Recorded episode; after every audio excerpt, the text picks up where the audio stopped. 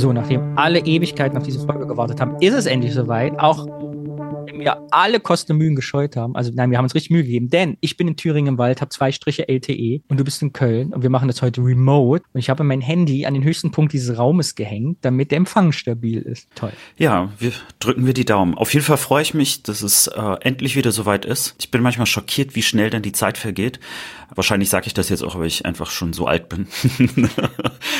aber auf jeden Fall freue ich mich. Ich habe ein leichtes, aber auch erweckendes Thema mitgebracht. Sehr gut. Ich habe ein spannendes Wort, ein sehr ernstes mitgebracht, was ich aber gerne mit dir aus Kindheitssicht betrachten will.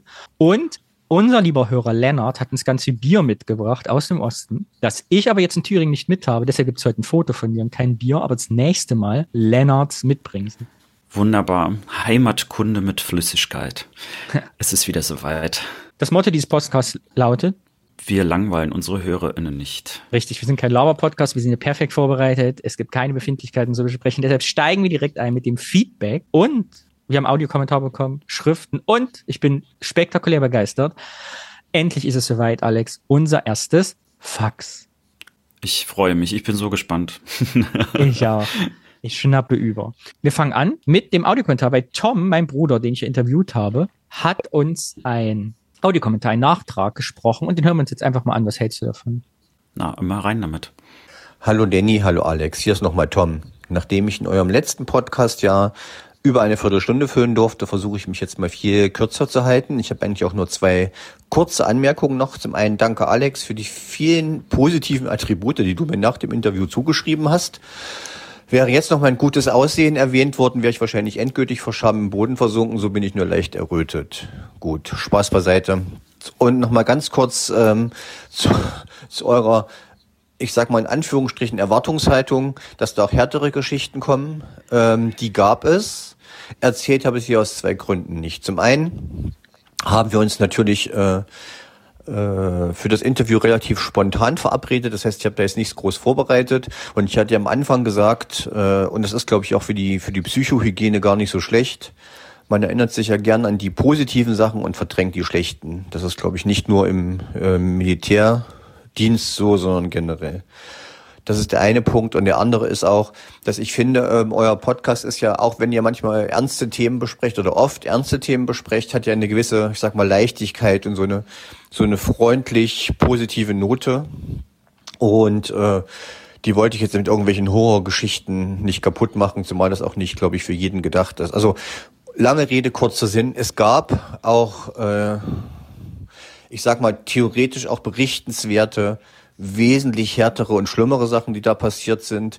Aber das ist eh nicht der Alltag gewesen. Ähm, und zum anderen, ich weiß nicht, das ist, glaube ich, nichts, was man so, was man in so einem Umfeld erzählt. Da gibt es sicher auch den einen oder anderen, der vielleicht ein bisschen geschockt wäre oder getriggert, wie man jetzt neudeutsch sagt.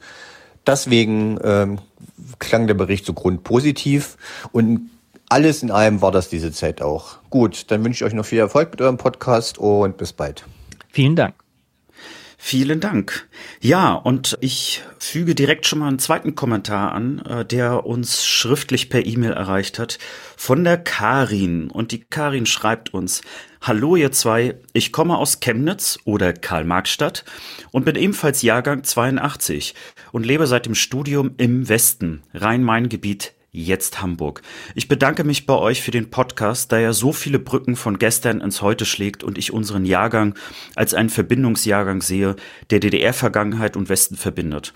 Viele Inhalte kommen mir so bekannt vor. Was mich in der Vergangenheit sehr beschäftigt hat, ist, dass ich Erinnerungen in Klammern an Kohleofen und Plumpsklo mit den Westdeutschen aus der Generation meiner Eltern und Großeltern teile und nicht mit denen, die in den, in den Jahren um die 80er herum geboren wurden. Ich empfinde das als einen unglaublich reichen Erfahrungsschatz, der Brücken zwischen Generationen schlagen kann und in Diskussionen und Entscheidungen immer wieder gute Blickwinkel eröffnet. Westdeutsche in meinem Alter können bestimmte Erlebnisse oft nicht nachvollziehen. Beispiel dafür sind zum Beispiel die Selbstversorgergärten, der Kohleofen in der Küche, der Badeofen im Bad, immer 30 Minuten vorm Baden anfeuern, nur ein Telefonanschluss im gesamten Haus, etc. Mich würden dazu eure Erfahrungen interessieren. Ein weiteres Feld sind aktuelle Bezüge zwischen DDR-Verhältnissen und den heutigen Bedingungen. Zum Beispiel aktuell die Lieferkettenprobleme und die damit verbundene Wartezeit auf Güter, zum Beispiel eine bestimmte Waschmaschine. Mich erinnert das immer an das Einkaufen in der DDR, wo man alles besichtigen konnte, aber frühestens in drei Jahren beliefert wurde, wenn überhaupt. Überhaupt fände ich das Thema Wohnungssuche in der DDR und heute im Vergleich spannend, da scheint es ja Parallelen zu geben. Ich hätte noch viele Beispiele, aber der Text wird sonst zu lang, gegebenenfalls ein anderes Mal wieder. Ich bin erst bei Folge 11. Liebe Grüße, Karin. Ach du meine Güte, Karin. Also dein, ich habe mir jetzt schon Wort aufgeschrieben, was wir gleich besprechen. Das hörst du jetzt erst in drei Jahren. ja, danke schön, Karin. Sehr schön. Aber ja, genau. Ich nehme das direkt mit, weil sie sagte, äh, wir wollen über Worte sprechen. Wir machen gleich zwei Worte, weil eins ist mir direkt im Ohr geblieben. Das müssen wir heute auch besprechen, bevor wir zu meinem Wort kommen. Aber gleich. Spektakulär, Alex. Wir haben unser erstes Fax bekommen. unser Hörer Frank, oder wie ich ihn liebevoll nenne, Frank, hat auf seiner Arbeitsstelle. In dem Fax kann ich sehen, wo sie herkommt. Ich werde nicht verraten, von wo er gefaxt hat. Es gibt also eine Arbeitsstelle, die er hat, wo noch Faxe gibt und hat uns folgendes Fax geschickt. Endlich, nach all den Jahren. Bitte schickt uns weiterhin Faxe. Wir wollen, dass diese moderne Technologie, die so viele Vorteile bietet, nicht in Vergessenheit gerät. Es ist, das Schmucktelegramm gibt es nicht mehr, Alex. Wusstest du das? Anfang dieses Jahres hat die Telekom die Schmucktelegramme abgeschafft, äh, die Post. Äh, und jetzt kann man das nicht mehr machen. Und das Fax muss uns erhalten bleiben als letzte Bastion Unsere analogen der, Die Vinylplatte der Kommunikation. Richtig. Ist ja auch wieder im Kommen. Es sind diesen, äh, dieses Jahr mehr Vinylplatten verkauft worden als CDs. Habe ja. ich gelesen. Und das ist auch gut so. Lieber Alex, lieber Danny, ihr habt ja förmlich auf diversen Wegen darum gebettelt und euren Wunsch sei mir Befehl, hier kommt ein Fax. Smiley. Die letzte Folge war wieder unglaublich hörenswert. Vor allem, wie es euch gelungen ist, das NVA-Thema kontrovers ins Heute zu holen. Besonders viele Erinnerungen sind mir aber bei eurem Wort in den Sinn gekommen, neben allem von euch schon genannten typischen 90er Jahre Nachwende. Ich kann es ganz schlecht lesen, weil die Faxqualität ist nicht so gut. Wegen, um an Material zu kommen, was im weitesten Sinne unter Porno fällt, sind mir noch weitere eingefallen. Zuerst natürlich die Bravo. Und dann habe ich manchmal auch in unserem Zeitschriftengeschäft gegenüber beim Kaufen von harmlosen Zeitschriften ein Softporno-Blättchen wie die Coupé mitgekauft als 14-Jähriger habe dann immer gesagt, dass ich die für meine Eltern mitbringen soll. Die Verkäuferin, unsere Nachbarin, hat sich da offenbar nie dran gestört oder das in Frage gestellt. Vielleicht ist es ja auch osttypisch, dass man nicht so verklemmt damals war. Davon habt ihr auch in der letzten Folge gesprochen.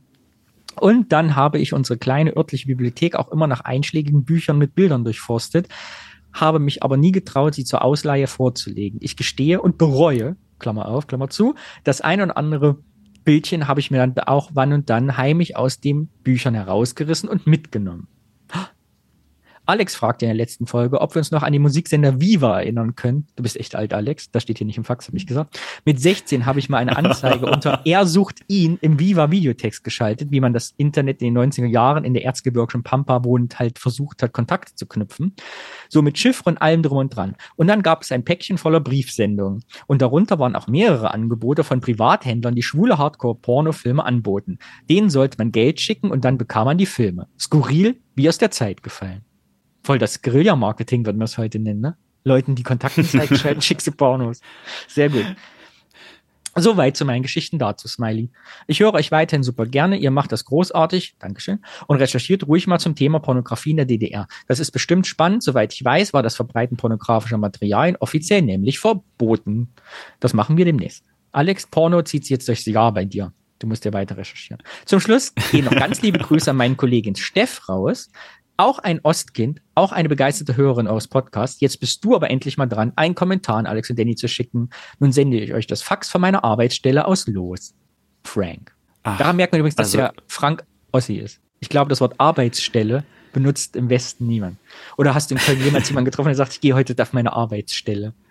Ich wenn ich jetzt so drüber nachdenke, aber nee, fällt mir jetzt erstmal nicht ein. ich, aber okay, da haben wir schon direkt eine nächste Frage. Aber auf jeden Fall vielen Dank für dieses Fax und äh, es ist ja auch noch ein schönes Fax. Also Herrlich. da steckt ja richtig viel drinne. Also von daher gut, äh, dass die Auflösung noch so ausreicht, damit du es auch vorlesen kannst. Und es ist alles drauf, was auch bei E-Mails drin steht. 28.02. 13.22 gesendet. Toll, toll, toll. Ich habe gehört, wir haben noch einen Audiokommentar. Wollen wir den mal spielen? Den spielen wir. Willst du den einleiten oder soll ich einfach loslegen? Lass einfach mal loslegen. Ich habe nämlich noch nicht gehört. Dann geht's los. Fünf Minuten. Hallo, mein Name ist Jan aus Berlin Und ich habe mir gerade euren Ostkinder-Podcast Nummer 37 zum Thema Porno und Wehrpflicht äh, angehört. Wollte erstmal mich bedanken für euren tollen Podcast, weil ihr schafft es mit Neugier statt Nostalgie, einen ganz anderen Blick auf die DDR zu lenken.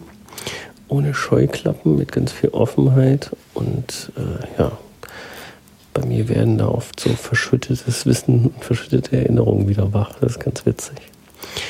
Ich selber war 16 zur Wende, ist noch gewohnt und fleißig gegen äh, die Oberen demonstriert, als das noch gefährlich war. Und als dann die Helmut-Helmut-Rufe waren, waren das dann nicht mehr so meins. Da war ich dann raus. Aber jetzt zum Inhalt. Ich wollte nochmal dazu äh, ergänzen, das ist ja ein gutes Magazin, hatte ich natürlich auch, äh, war immer ein gutes Reservoir. Dann äh, gab es natürlich auch bei uns den Otto-Katalog, obwohl mich da äh, dann doch viel mehr interessiert hat, dass da der Kassettenrekorder, den ich mir zum sauren für 750 Ostmark zusammengespart hatte im An- und Verkauf, dass es den da für 15 Mark West gab, dass der dort verscherbelt wurde. Das hat mich viel mehr aufgeregt als alle äh, unter, Unterwäschemodels. Ähm, ansonsten hatten wir natürlich auch noch äh, ja, Westfernsehen. Ja, wir haben natürlich auch den Schulmädchenreport gesehen und die Lederhosenfilme, die unsäglichen. Aber ab 86 gab es ja auch in der DDR, im DDR-Fernsehen, das Erotische zur Nacht. Dabei handelte es sich um eine französische ja, Serie, die so im 16., 17. Jahrhundert spielte, wo alle kreuz und quer äh, ja, miteinander unterwegs waren. Man hat zwar nicht viel gesehen, aber die äh, Fantasie wurde schon angeregt. Ähm, ansonsten, ja, ich habe dann irgendwann mal einen Fund gemacht im äh, Wäschefach meiner Eltern. Die hatten da einen Stapel vergilbte Schwarz-Weiß-Fotos, auf denen Nonnen sehr expliziten Sex mit Männern hatten, die allerdings keine Mönche waren, soweit man das sehen konnte. Das hat äh, mich auch äh, lange begleitet. Ja, nach der Wende gab es dann Tutti Frutti mit Hugo Egon Balder. Und in dem Fach meiner Eltern fand sich dann neben farbigen Heften auch eine Penispumpe, was mich eher verstört hatte beim ersten Mal, als ich das gesehen habe, auch wenn ich gar nicht gleich wusste, was das ist. Was vielleicht noch interessant ist in dem ganzen Zusammenhang, ich weiß nicht, ob ihr Ronald M. Schernikau kennt, das war so ein linker, schwuler ähm, Schriftsteller. Der hat äh, die Kleinstadtnovelle geschrieben, ist damit schon ein bisschen berühmt gewesen und ist dann nach, also Mitte der 80er in die DDR ausgewandert und hat äh, darüber ein Buch geschrieben, Die Tage in, der, in L. Äh, was ich sehr interessant fand, weil ich ja aus Leipzig kam und er dort halt seinen Alltag beschrieb, den ich äh, recht gut nachvollziehen konnte. Aber eben auch diese ganzen Irritationen sowohl in West als auch in Ost, dass er in die DDR übersiedelt, weil das war ja durchaus ungewöhnlich. Und die ganze Bürokratie und was es nicht alles gab, aber eben auch diese vergleichsweise Freiheit, die er da hatte als schwuler Mann, weil in der DDR ja schon seit den Ende der 50er Jahren der äh, Paragraph 175 nicht mehr angewendet wurde, beziehungsweise 68 schon gestrichen wurde. Also das ist durchaus auch ein interessanter Aspekt gewesen. Ähm, ja, zum Thema NVA habe ich nicht so viel beizutragen. Äh, nur, dass bei uns durchaus da irgendwelche Majore in die Schule kamen, Werbung gemacht haben für die NVA und für eine längere Dienstzeit. Und äh, die Kandidaten, die halt Abitur machen wollten, ähm, in Einzelgesprächen doch darauf äh, gedrängt wurden, zur dreijährigen Dienstzeit sich zu verpflichten, damit sie da auch berücksichtigt werden. Ja, wir hatten dann in der 10. Klasse Zivilverteidigung zwei Wochen lang so vormilitärische Ausbildung in so einem Lager, wo wir dann auch richtig in Uniform rumliefen, durch den Wald rennen durften in Vollschutz und Gasmaske und über Eskaladierwände klettern, stramm stehen bei 30 Grad und diesen ganzen Käse, den man so macht im Militär. Das hat mir dann schon völlig gereicht. Ja, äh, auch wenn man da äh, am Ende drei Schuss mit der KKMP auf eine Zielscheibe schießen durfte. Ich wusste, das mache ich mal nie im Leben. Glücklicherweise kam dann die Wende und hat mich da vor weiteren Unbill bewahrt. Ja, ich weiß nicht, was ihr noch vorhat in eurem Kontext, aber ich würde mich echt mal freuen über eine Folge über DT64, weil das ein sehr prägender Radiosender war vor der Wende und auch nachher noch. Ich kenne keinen Radiosender, für den eine größere Menge von Jugendlichen demonstriert hätten für dessen Erhalt. Dann wäre noch das Jahr 87, ja, als da so Dylan, Springsteen, Depeche Mode in der DDR aufgetreten sind. Das war sehr prägend, sehr interessant. Hat ein interessantes Gefühl gemacht damals. Und natürlich diese ganze Nachwendezeit da, als ich dann, ich war ja dann so ja, 17, 18, 19 und habe dann halt live die volle Verunsicherung meiner Eltern mitbekommen, die gar nicht wussten, was kommt, deren ganzes Leben in die Tonne getreten wurde und selbst die Hochschule, äh, der Hochschulabschluss meiner Mutter wurde nicht anerkannt und das hat das ganze Leben auf den Kopf gestellt und das hat halt viel gemacht mit den Menschen damals und auch mit mir, der das halt äh, als Kind oder als Jugendlicher mit beobachten musste. Jo, das soll es erstmal gewesen sein. Und ich hoffe, ich höre mehr von euch. Ciao. Vielen Dank, Jan. Ja, vielen Dank. Das war ein Konvolut sozusagen an, an Lebensgeschichten und Kommentaren zu mehreren Folgen. Äh, wer sich übrigens interessiert für äh, Schwul im Osten, weil das gerade kurz von dem Autor erwähnt worden ist, äh, der kann gerne mal zur Folge 35 noch zurückspringen, falls er das noch nicht getan hat.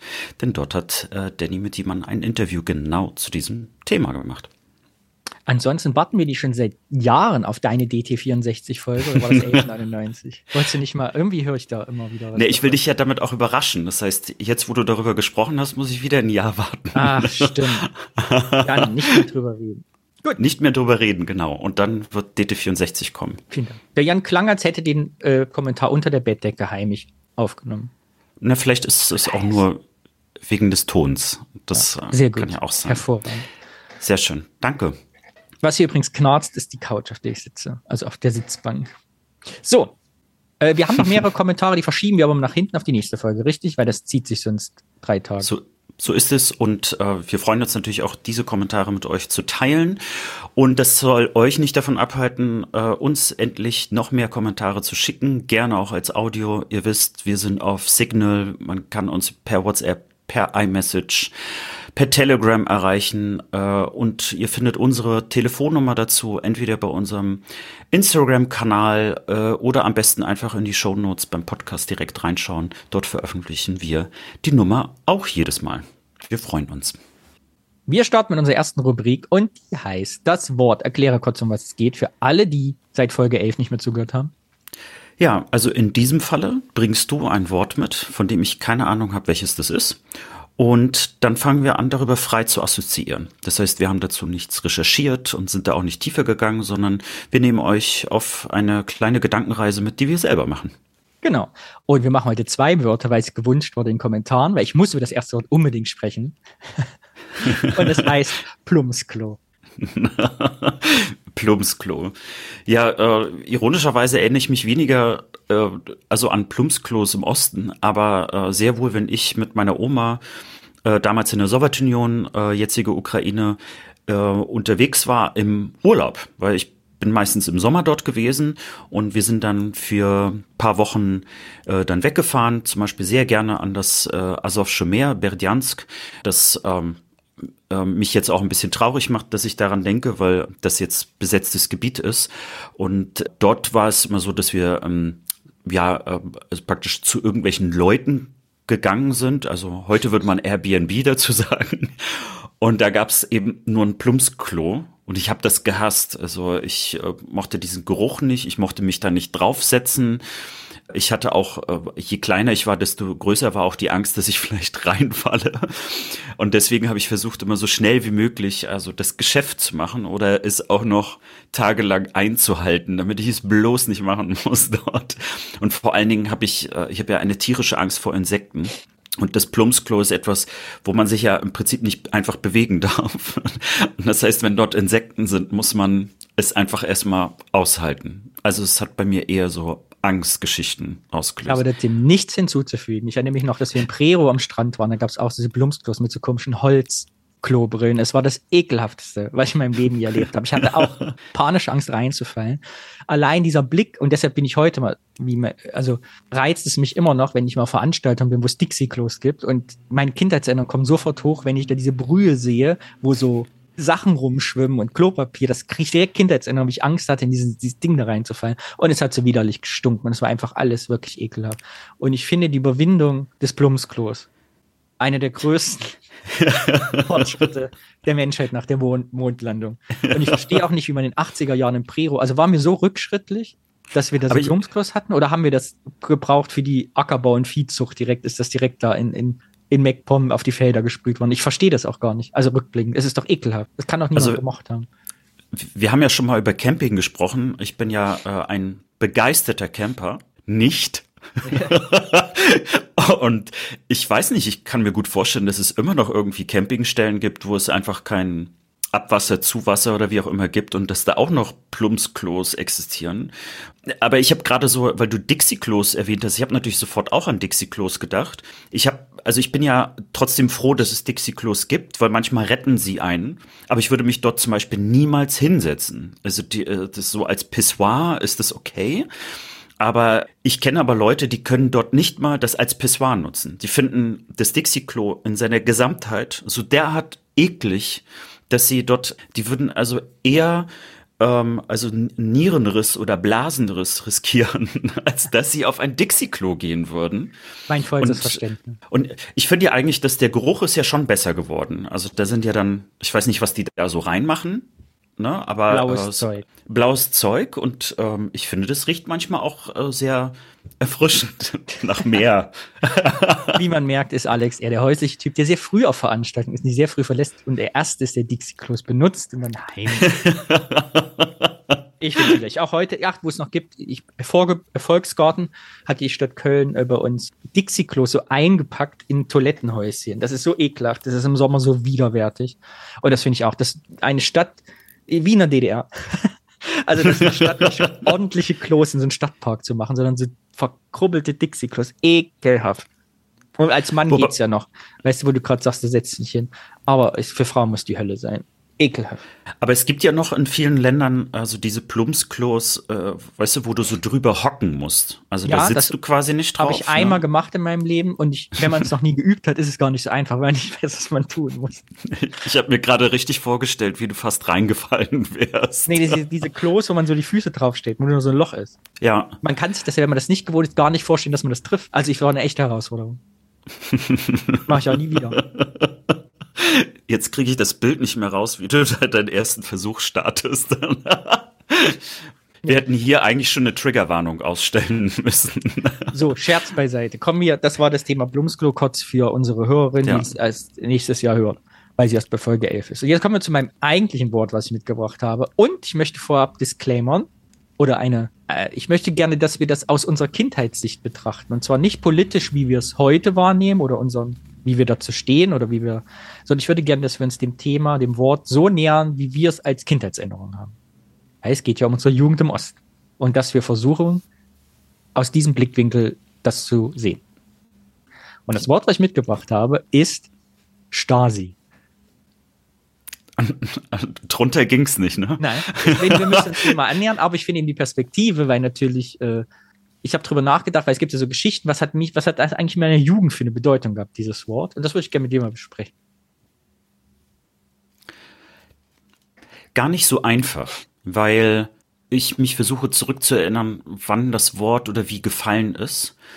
Ich glaube, ich habe es in zwei Kontexten äh, mitbekommen. Das eine ist, dass wenn jemand zum Beispiel irgendwie eine bessere Wohnung hat oder größer, dass dann sowas kam, ja, also äh, der arbeitet wohl bei der Stasi oder so. Aber da war das eher so so ein Mix, glaube ich, aus so Neid ne, und irgendwie der Erkenntnis, das ist der Grund, warum der ein Auto schneller bekommen hat oder eben eine größere Wohnung.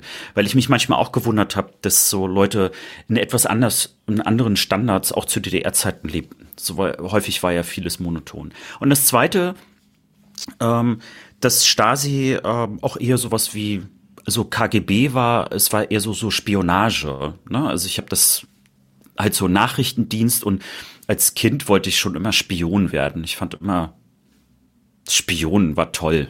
Ne? Das ist so, äh,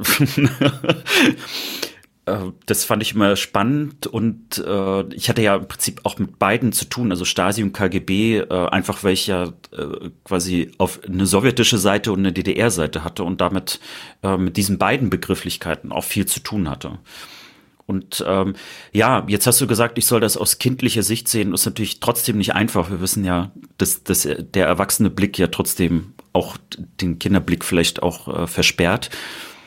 Ähm, aber definitiv hatte ich damals äh, nicht die Umgebung, wo man mir was Negatives so dadurch eingetrichtert hat. Aber wahrscheinlich aus vielen unterschiedlichen Gründen. Nicht unbedingt, weil niemand darüber negativ gedacht hat, sondern einfach, dass man ein Kind vielleicht damit auch nicht konfrontieren wollte. Äh, allein schon, was wird geplappert? Ich finde es interessant bei mir, Mir ist das Thema laut meiner Erinnerung überhaupt nicht zu DDR-Zeiten vorgekommen. Also mir nicht bekannt, mhm. dass wie bei Sonnenallee die Frau sagt, die arbeitet gar nicht bei der Stasi, die hat ein Bestattungsunternehmen, weil der Telefon hat. Ich weiß nicht, ob die legendäre Filmszene mit Katharina Thalbach erinnerst. Witzigerweise habe ich den, ja. Ich habe witzigerweise den Film nie geguckt. Ich habe äh, relativ viele Filme, die sich mit der DDR auseinandersetzen, einfach nicht geguckt. Also weil mich das okay, den schauen wir nicht interessiert hat. es ist ich, skandalös. Was ich über dich alles erfahre in diesem Podcast, ist nicht auszuhalten.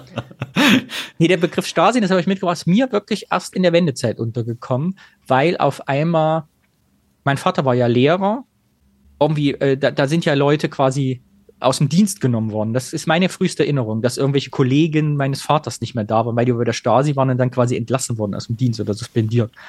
Das ist so die erste früheste Kindheit. Und, und wenn ich überlege, war aber immer, ich habe das als Kind oder Jugendlicher nie so richtig, es gab für mich immer dieses Stasi-System, aber das war uns immer gleichgesetzt mit der SED weil ja, glaube ich, auch Leute, die bei der SED-Partei irgendwie waren, ja auch nicht mehr Direktoren waren. Also die wurden ja auch vom des Amtes enthoben und so. Und das vermischte sich in meiner Kindheitserinnerung. Aber für mich war das dieses ganze, weil mein Vater immer so geschimpft hat, dieses ganze Parteisystem zusätzlich zur Stadtsicherheit war irgendwie so ein Konglomerat für mich in meinen jugendlichen Erinnerungen. Ich habe das gar nicht so getrennt, was das bedeutet.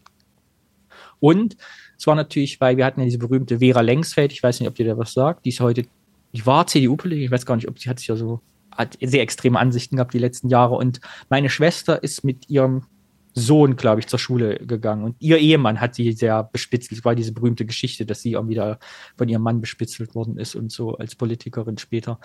Mm, genau, und so kam mir das in der Jugend in Kontakt. Also die, eigentlich diese nur durch so persönliche Fälle, wo irgendwie sich was geändert hat. Also das ist natürlich die Wendezeit mhm. auf jeden Fall auch bei mir gewesen. Also das eine ist, dass äh, mein Vater, das hatte ich äh, sicherlich hier auch schon mal in der Folge irgendwann äh, so erzählt.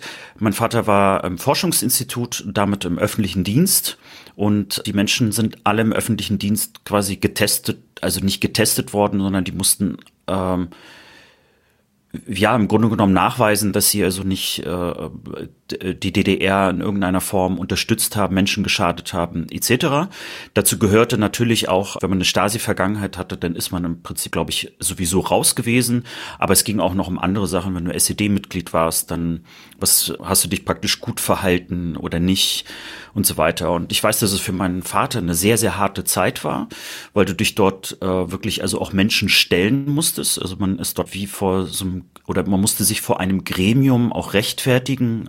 Man wurde untersucht und das war auch nicht nur ein Gespräch, sondern es waren auch mehrere. Ich habe äh, vor kurzem die Unterlagen dazu auch gefunden, äh, wo dann im Prinzip der Endbericht geschrieben worden ist das, also mein Vater hat es auf jeden Fall sehr beschäftigt und in der Zeit war, ging das natürlich auch so bei Verwandten, Bekannten eben so rum, was du auch gerade beschrieben hast, ne? dass dann einige Leute ihren Job verloren haben. Die sind dann zum Beispiel in die Privatwirtschaft gegangen oder sind selbstständig geworden. Und da hieß es dann, ja, der war bei der Stasi. So. Und das war dann aber auch manchmal also gerade in der Anfangsphase, äh, wir sprechen nicht drüber. Also es wurde nur gesagt, der war bei der Stasi und das war's dann. Und erst mit der Zeit, ich bin ja dann erst recht neugierig geworden, weil ich äh, weil ich ja auch wissen wollte, was genau. Also die Stasi war ja ein großes Ding. Zum Beispiel bei einem Bekannten habe ich dann irgendwann erfahren, dass der der hat praktisch auch es neben einem Stasi-Gebäude gelebt. Also von daher war das äh, in dem Sinne für jeden eigentlich offensichtlich. Der war damals im Prinzip so für Industriespionage unter anderem zuständig, weil das sind ja häufig sehr gut ausgebildete Leute gewesen und ähm, äh, der wurde im Prinzip äh, genutzt, um ja zum Beispiel sowas wie Unterlagen zu analysieren, äh, Patente etc. Ne? Also im Prinzip für die DDR zu spionieren. Das ist so ähm, ja so so ein Fall, der mir auch noch im Kopf geblieben ist. Und dann natürlich äh, irgendwann in den 90ern, als dann diese Stasi-Unterlagen kamen, also die waren ja vorher schon da, aber ne, dass dann im Prinzip die Leute in diese Stasi-Unterlagen reingucken konnten und sehen wollten, wer hat sie praktisch bewacht oder überwacht, war es mein Nachbar, war es mein bester Freund oder so. Da fand ich immer interessant, da meine Eltern waren bis zum Schluss immer dagegen, da reinzuschauen. Äh, die haben sich, ja, manchmal haben die ein bisschen drüber gelächelt, die haben immer gesagt, ja, äh, manche Leute äh, haben in die Unterlagen geguckt und waren dann ganz enttäuscht, dass sich niemand für sie interessiert hat. Das war so ein bisschen, ist total interessant, weil ich genau, und das wusste ich ja vorher nicht, aus demselben Grund das Thema auch mitgebracht habe. Denn bei mir gab es, mein Vater hat sich sehr früh die Unterlagen angefordert, damals bei der Gauk-Behörde hieß sie ja noch, hm. Joachim Gauk, und zwei, drei Mal über Jahre hinweg, und es war nie eine Akte da. Mein Vater war quasi enttäuscht, dass es entweder keine gibt oder dass sie nicht, mein, mein Vater ist sehr überzeugt, es müsste eine geben, aber man hat sie halt nicht gefunden, vielleicht ist sie auch geschreddert worden, weiß man bis heute mhm. nicht. Und meine Mutter, eben genau wie deine Eltern, hat immer gesagt, ich will das nicht wissen. Ich will die nicht haben, bis heute. Und ich habe das als Jugendlich überhaupt nicht verstanden. Als Kind dachte ich immer, also wie weit war ich noch? 13, 14, 15, dachte ich, ich muss das doch mal machen. Man muss es doch wissen wollen, so, ne? Dann später. Und heute verstehe ich mehr, warum sie das nicht will. Aber damals eben überhaupt nicht, weil, glaube ich, eben, ja, wie auch da, also diese, was, also, man sieht, man hat ja an, an Umgebungen gesehen und anderen Familien, was passiert ist, wenn du erfährst, wer dich und der, da müssen ja nicht mal Leute was rausgefunden haben, Schlimmes, oder müssen ja nicht mal diesem Vertrauensmissbrauch von engen Personen, ist, glaube ich, nicht einfach auszuhalten. Das können wir uns gar nicht vorstellen. Weil ich glaube, es gibt im Moment ja, ich habe, bei, bei, als ich das Wort mitgebracht habe, lange überlegt, gibt es was Vergleichbares, eine Enttäuschung in dem Umfeld. Aber ich, man kann das, glaube ich, aus unserer Perspektive, wenn es sowas gibt, gar nicht nachfühlen. Weil in unserem Alltag gibt es sowas nicht. Also wo können wir so enttäuscht werden, außer in der Liebe? Dass man äh, ja. ja, also da, über Jahrzehnte möglicherweise ein Vertrauensmissbrauch auf diese Art stattgefunden hat. Und deshalb verstehe ich heute meine Mutter viel besser, als ich das mit Jugendlichkeit getan habe. Den Punkt verstehe ich genauso, bin aber genau auch an der gleichen Stelle oft gewesen wie du. Ich äh, habe fast meine Eltern überreden wollen, dass sie diese ja. Unterlagen holen, falls es sie gibt ähm, aber äh, manchmal habe ich auch argumentiert für mich. Ich habe auch gesagt, ihr müsst da gar nicht reinschauen, aber dass ich wenigstens reinschauen kann. Mhm. Mich hat das aus mehreren Gründen interessiert. Ich wollte erst mal wissen, also gibt es eine Unterlage, weil ich bin davon ausgegangen, dass es die äh, bei meinen Eltern höchstwahrscheinlich gegeben hat aufgrund der Konstellation. Ne? Allein schon, dass mein Vater ins Ausland gegangen ist, dass er dort äh, meine Mutter geheiratet hat also das, das sagen wir schon zu viel. Ne? Dann war er auch noch im Wissenschaftsbereich äh, etc.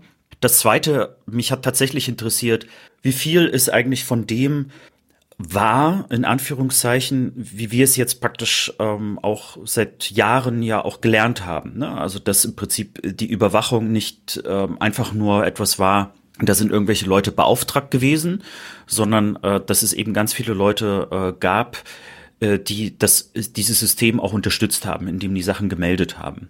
Und ich wollte gerne wissen, äh, äh, fand das statt? Wie fand das vielleicht statt? Was wurde vielleicht auch berichtet? Ne? Also sind das so Nichtigkeiten? Ne? Also nach dem Motto, haben sich vielleicht meine Eltern gestritten und man hat dann irgendwie das vielleicht als wichtig empfunden? Ja, oder äh, hat meine Mutter wieder einen, einen, bösen Witz gemacht, ja, also und wurde das notiert. Also das hätte mich schon sehr interessiert, äh, weil das äh, so ein bisschen auch von von von dieser Mystik, nenne ich es jetzt schon fast auch mal wegnehmen würde. Ne? Also entweder ist es halt total langweilig oder auch äh, an vielen Stellen vielleicht auch entlarvend. Ja. Provokante These, Ostkinder-Nachwende-These. Ich kann mir vorstellen, dass es Gründe hat, das nicht anzufordern, weil man vielleicht auch Leuten Unrecht getan hat, von dem man dachte, die sind bei der Stasi, sind es aber nicht, um mal auf diese Sonderlegeschichte zurückzukommen. Also ich kann mir auch vorstellen, dass man diese Vergangenheit auch beruhen lassen will, weil man vielleicht auch Leute unfair behandelt hat, die einfach nur so scheiße waren. Weißt du? Kann auch, kann ich mir auch vorstellen, dass man vielleicht Leute da in Schubladen gesteckt wo sie eigentlich gar nicht hätten reingehört. das will man auch nicht wissen. Also dass diese andere Perspektive eben auch existiert, dass man dieses Fass auch nicht nochmal aufmachen will. Hm da steckt ja irgendwie ein, ein, interessanter Aspekt drin, der, der, so zwei Seiten hat. Ne? Das eine, ich nenne das mal so, das hat auch was mit Verzeihen vielleicht zu tun. Und Verzeihen ist, glaube ich, ganz, ganz wichtig, weil ne, äh, die Leute verschwinden ja nicht einfach so, sondern also dass so ein gesellschaftlicher Zusammenhalt weiterhin bestehen bleiben soll. Und andererseits ist es natürlich auch ein, ähm, ja, vielleicht Kleinreden oder Verschleiern dessen, was vielleicht passiert ist. Ne? Und diese Balance richtig zu halten, also was individuell wichtig ist, ähm, aber gleichzeitig eben auch für eine Aufarbeitung, ist echt nicht einfach. Das fällt mir, also merke ich jetzt umso mehr, äh, wenn ich mit dir darüber rede. Ja, und ich, ich kenne ein paar Geschichten von meinem Vater. Ich hatte bei meinem Vater mal den Eindruck, dass der quasi durch die Staatssicherheit erst radikalisiert, also im Anführungsstrichen worden ist. Also den Hass auf die, er sagt, man hat die DDR gehasst und hasst sie heute. Äh, gekriegt hat durch Maßnahmen der Stadtsicherheit, die alle irgendwie keine groß, also keine sanktionierenden waren, aber so eine Überwachung. Also ich kenne die Geschichte, Beispiel, mein Vater erzählt die Geschichte immer, dass er bei uns in Greußen mal in der Fleischerei war, weil er gearbeitet hat als Lehrer in der Schule und da war, hing irgendwie nichts und hat er den Satz gesagt, hier sieht's ja aus wie in Polen. So, ne? Als Scherz. Und am nächsten Tag oder ein paar Tage später kam ein Schulkollege, Lehrer von ihm und hat gesagt, hast du schon gehört, was passiert ist da in Kreuzen? Hat so irgendwie ein Lehrer was Schlechtes gesagt und hat irgendwie Vergleiche gemacht, den haben sie suspendiert, der darf nicht mehr Lehrer sein. Also der wusste offensichtlich, dass mein Vater das war, er sollte ihm die Geschichte erzählen und war quasi so eine, so eine Drohung ins, ins Leere hinein, so. Aber solche Geschichten haben dann meinem Vater echt sickig gemacht, so. Obwohl quasi es ist keine Konsequenz gedroht, aber diese, diese, was da drüber geschwebt hat, die Androhung von Konsequenzen, war halt schlimm. Na, die Androhung ist ja schon eine erste Stufe. Ja, ja, genau. Aber das ist halt also, dieses System halt, das, ne, was wir, glaube ich, wenn man jetzt mal sagt, der Unrechtsstaat DDR so, was man eben von, was wir eben auch nicht kennen, das ist wie, dass man diesen Freundesmissbrauch nicht nachvollziehen kann. Also wir können, glaube ich, auch nicht nachvollziehen, was es bedeutet, wenn dieses Damoklesschwert über dir schwebt. Also wenn so kleine Andeutungen reichen, du weißt, das System beobachtet dich einfach. Das können wir, glaube ich, einfach nicht wissen. Ja. Deshalb können wir es weder verharmlosen noch uns reinversetzen, wie Leute das mitgemacht haben. Ja, also weil ich immer jetzt ja, auch durch meinen so, Bruder beim letzten Mal, deshalb ist hm. mir das Wort auch so eingefallen, weil ich ja immer denke, okay, wie viele DDR-Bürger haben die DDR eigentlich mitgetragen? Also weil es immer hieß, du musst drei Jahre zur Armee gehen. Und dann erfahre ich von meinem Bruder, nee, es hat, also schriftlich gab es das nie, das war immer nur so gehergesagt. Also man hieß, ja, du musst das sonst drohen kannst. Haben diese Konsequenzen wirklich gedruckt? Mein Bruder sagt, es haben auch Leute, die nicht drei Jahre gedient haben, trotzdem Studienplatz gekriegt. Aber dennoch kann ich die Leute ja nicht verurteilen, deswegen, weil, ne, wenn diese Stasi-Geschichten hörst, das war halt dieses System, was die Leute eingepackt hat, so in, und eingedrückt hat schwierig. Ja. Ich glaube, deswegen, äh, nach über 30 Jahren ist eben das auch noch nicht vorbei, das alles aufzuarbeiten, weil es eben viel, viel komplexer ist, als einfach nur zu sagen, ja, also da gab es sozusagen irgendwie äh, das Regime, die Partei, die Staatssicherheit und äh, die waren böse und der Rest war total gut und ein Opfer. Also das macht's äh, äh, total schwer, äh, nicht schwer, äh, also das ist natürlich totaler Bullshit, aber genauso irgendwie zu sagen, das wäre jetzt was wie ein Tätervolk, ja, also mal um böses, mhm. einen bösen Begriff hier aufzumachen, das ist es wiederum auch nicht.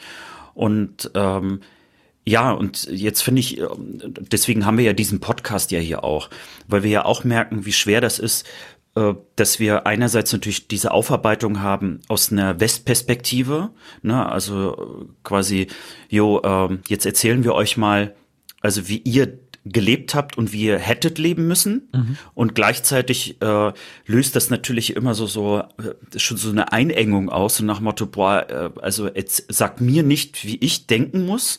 Und gleichzeitig äh, müssen wir ja trotzdem das aufarbeiten an vielen Stellen. Und in Teilen hat ja auch vieles begonnen. Also wenn wir, das werden wir heute auch äh, ähm, bei meinem Thema wieder sehen, es gab ganz, ganz viele Entwicklungen und Dinge in der DDR, die ja letztlich auch auf 89, 90 hingelaufen sind, weil ja eben viele Leute eben gesagt haben, diesen Staat, wie er jetzt ist, den wollen wir ja so nicht mehr haben. So, das war ja dann gar nicht das Streben nach der Einheit mit dem Westen, sondern wir wollen einen anderen Staat, einen besseren haben. So, das heißt, da hat ja äh, schon längst eine gesellschaftliche Bewegung begonnen, die dann aber noch mal, naja, ich sag mal so, auf eine ganz andere Autobahnspur kam, um es mal sehr vorsichtig auszudrücken. Okay, das Thema müssen wir auch mal nochmal inhaltlich bearbeiten, gerade doch was diese, wir haben ja gerade mhm. viel, glaube ich, über IMs, inoffizielle Mitarbeiter gesprochen, die Biografien ruiniert haben. Und das machen wir auch mal als Thema noch. Weiter geht's mit dem Thema, ich freue mich, denn ich hatte wenig Arbeit, du viel. Du hast uns was mitgebracht, von dem du ein bisschen erfahren hast, um was es geht. Erzählst uns allen davon und ich kann mich zurücklehnen und einfach nur dumme Fragen stellen, wenn ich was nicht verstehe. Oder darf ich keine Fragen stellen zwischendurch? Du darfst Fragen stellen, du darfst auch zwischendurch kommentieren und ich versuche dich natürlich auch da ein bisschen reinzuziehen und ich habe auch ein paar O-Töne mitgebracht. Ich nenne das hier immer gerne eine Audiokollage. Das hattest du ja irgendwann hier so mit reingebracht, weil das jetzt nicht äh, Interviews sind, die ich jetzt geführt habe, aber interessante äh, Dokumentationen oder Zeitzeugenvideos gefunden habe, die schön die Geschichte sozusagen untermauern. Aber welches Thema ist es? Ich lass dich ja erstmal raten. Mhm, und ich liebe raten. Ich äh, sag mal so, dass der erste Tipp ist, ohne das würde ich nicht in Gang kommen. Kaffee. Sehr gut. Wir sind fast schon beim Thema. Das zweite ist, ich hatte kurz überlegt, ob ich das Thema so nennen würde, aber ähm, es gibt eigentlich einen, einen, besseren, einen besseren Begriff dafür. Weil das Thema äh, ist sehr nah mit dem Sputnik-Aufruhr, den ich in Folge 36 hatte, wo wegen einer kleinen Sache auf einmal irgendwie ganz viel so ins Wanken kam. Ich hoffe, Äh, es geht nicht Sache um Malzkaffee. Ich hasse Malzkaffee. Nein, Als geht Kind schon. Es war so ekelhaft. Diese, kennst du noch Malzkaffee, was du im Kindergarten früher getrunken hast? Na klar. Boah, war das eklig. Ich konnte das nicht saufen. Das war so, wenn ich heute rieche, diesen Malzkaffee-Geruch wird mir heute noch, ich weiß gar nicht, schlecht kann man nicht sagen, mich schudert im ganzen Körper. Ich musste auch äh, schmunzeln, äh, kurz nach der Wende äh, gab es dann ja so Karo-Kaffee, das ist ja auch noch Malzkaffee. schlimmer. Und mir wurde das dann so ungefähr verkauft, ne, so hey, da gab es ja auch Werbung ganz viel und das ist voll der geile Westscheiß und so. Und dann habe ich das getrunken und dachte, das ist ja total ekelhaft. Ich weiß nicht, warum Leute mir das anbieten wollen. Und äh, das ist so meine Erfahrung mit Karo-Kaffee. Aber wir steigen eigentlich schon sehr, sehr gut ins Thema ein. Sag mal, 50 Prozent äh, des Namens hast du ja auch rausgefunden. Es geht nämlich um Kaffeemix. Und ich frage dich, sagt dir irgendwas Kaffeemix? Worum könnte es da gehen? Warum habe Also ich ich- dieses Thema vielleicht Ich meine, ich ausgewählt? habe die Geschichte schon mal gehört, dass Kaffeemix heißt deshalb so, weil, glaube ich, nicht 100% Kaffee drin war, sondern irgendwas anderes. Weil nicht genug Kaffee da war. Aber mehr weiß ich darüber nicht. Irgendwie meine ich, habe ich so, es gab, gab doch dieses Gold, ich weiß, es gibt doch diesen klassischen DDR-Kaffee in dieser goldenen Verpackung. So, und der war aber teuer und es gab noch einen billigeren, aber das war irgendwie Verschnitt oder so. Das ist alles, was ich dazu weiß. Bin ich Das richtig? ist aber schon, das ist schon sehr gut. Das hätte fast der Vorspann äh, für dieses Thema sein können. Ich schreibe das dann einfach ab. und zwar äh, ist Kaffeemix tatsächlich eben ein Mix aus Kaffee Mhm. und was anderem. Und äh, ich werde natürlich auch auflösen, was in diesem Kaffee drinne war. Bimsstein. Aber die interessantere Geschichte, man müsste es eigentlich Kaffeekrise nennen, ist, warum gibt es überhaupt diesen Kaffeemix und äh, warum ist es überhaupt historisch erwähnenswert und wie hat das vielleicht auch mit heute was zu tun? Und ich fange einfach mal direkt an. Worum geht's eigentlich? Also, 26. Juli 1977 gab es einen Beschluss. Neue Versorgungsrichtlinie für Kaffee. So neutral und äh, das ging es. Und warum gab es diesen Beschluss? Erstens, es gab in diesem Jahr eine miserable Kaffeeernte in Brasilien. Und die führte dazu, dass äh, auf dem Weltmarkt der Kaffeepreis explodiert ist. Das haben DDR-BürgerInnen äh, sehr wohl auch mitbekommen, teilweise durchs Fernsehen, aber es war nicht unbedingt eine Nachricht so in der DDR. Teilweise hat man das ein bisschen auch versucht, später zu framen. Ne, der böse Kapitalismus, äh, der treibt die Preise hoch. Man muss sagen, an der Stelle war das auch keine Propaganda, sondern ziemlich korrekt. Das gibt's ja heute auch noch, dass man sowas äh, direkt auch ausnutzt. Und kurz bevor das sozusagen in der DDR ein Problem wurde, war in der CSSR, also das, was als also was heute Tschechien und Slowakei ist, sind die Preise für Kaffee und Schokolade und für andere Sachen deswegen hochgegangen. Und das hat man mitbekommen und hat äh, im Prinzip erstmal auch in der DDR für ein bisschen Unruhe gesorgt, weil man dachte, Mensch, wenn da die Preise hochgehen, dann gehen die vielleicht bei uns auch hoch. Das führte übrigens dazu, dass schon einige Leute vorsorglich äh, Bohnenkaffee, da kommen wir gleich nochmal zu dem Begriff, vorsorglich schon mal gekauft haben. Für die DDR war das aber ein Riesenproblem. Warum? Kaffee konnte nicht mit DDR-Mark gekauft werden auf dem Weltmarkt, sondern man brauchte dazu Valuta, also quasi Westgeld. Und äh, um Westgeld zu bekommen, musste man was verkaufen und dafür westliches Geld bekommen. Kaffee war extrem teuer für die DDR.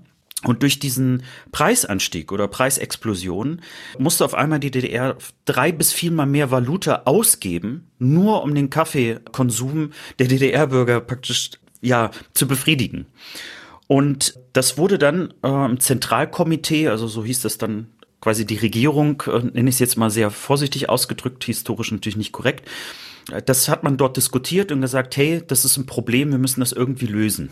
Ein ja, sag mal, eine Lösung war, dass zum Beispiel auch Erich Honecker damals gesagt hat, Mensch, beim Zoll, da können wir mal ein bisschen lockerer sein, weil es gab nämlich Begrenzungen für die Einfuhr von Kaffee, zum Beispiel bei Westpaketen.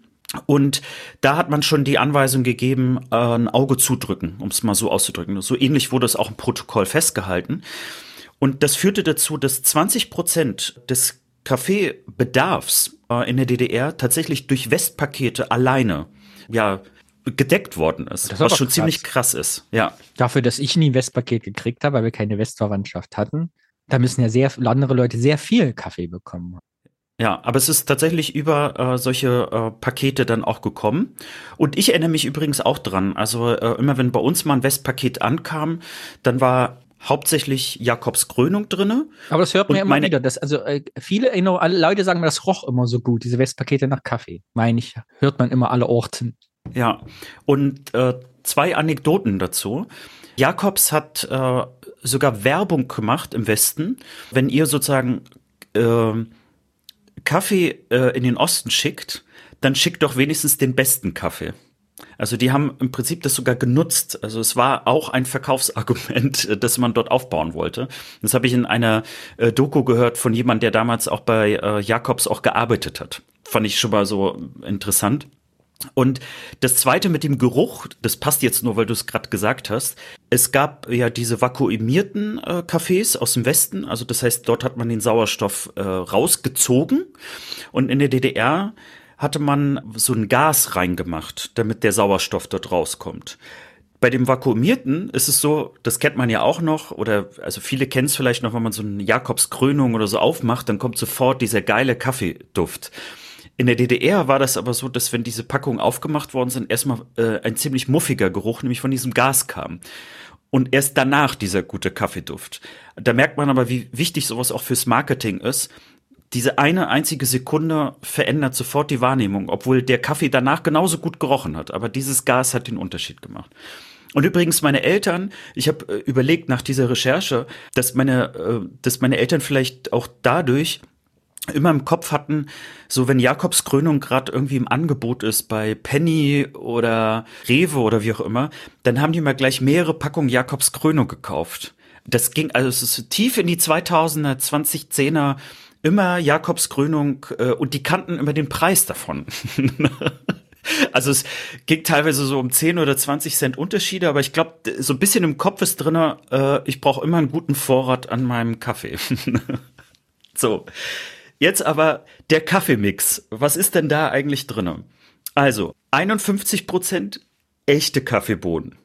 Allerdings äh, wurden die äh, wurde dieser Kaffee untersucht äh, in so einem Chemielabor in Hamburg zu der Zeit. Man hat festgestellt, es waren zwar echte Bohnen, aber selbst die waren also sehr geringer Güteklasse, um es mal so auszudrücken.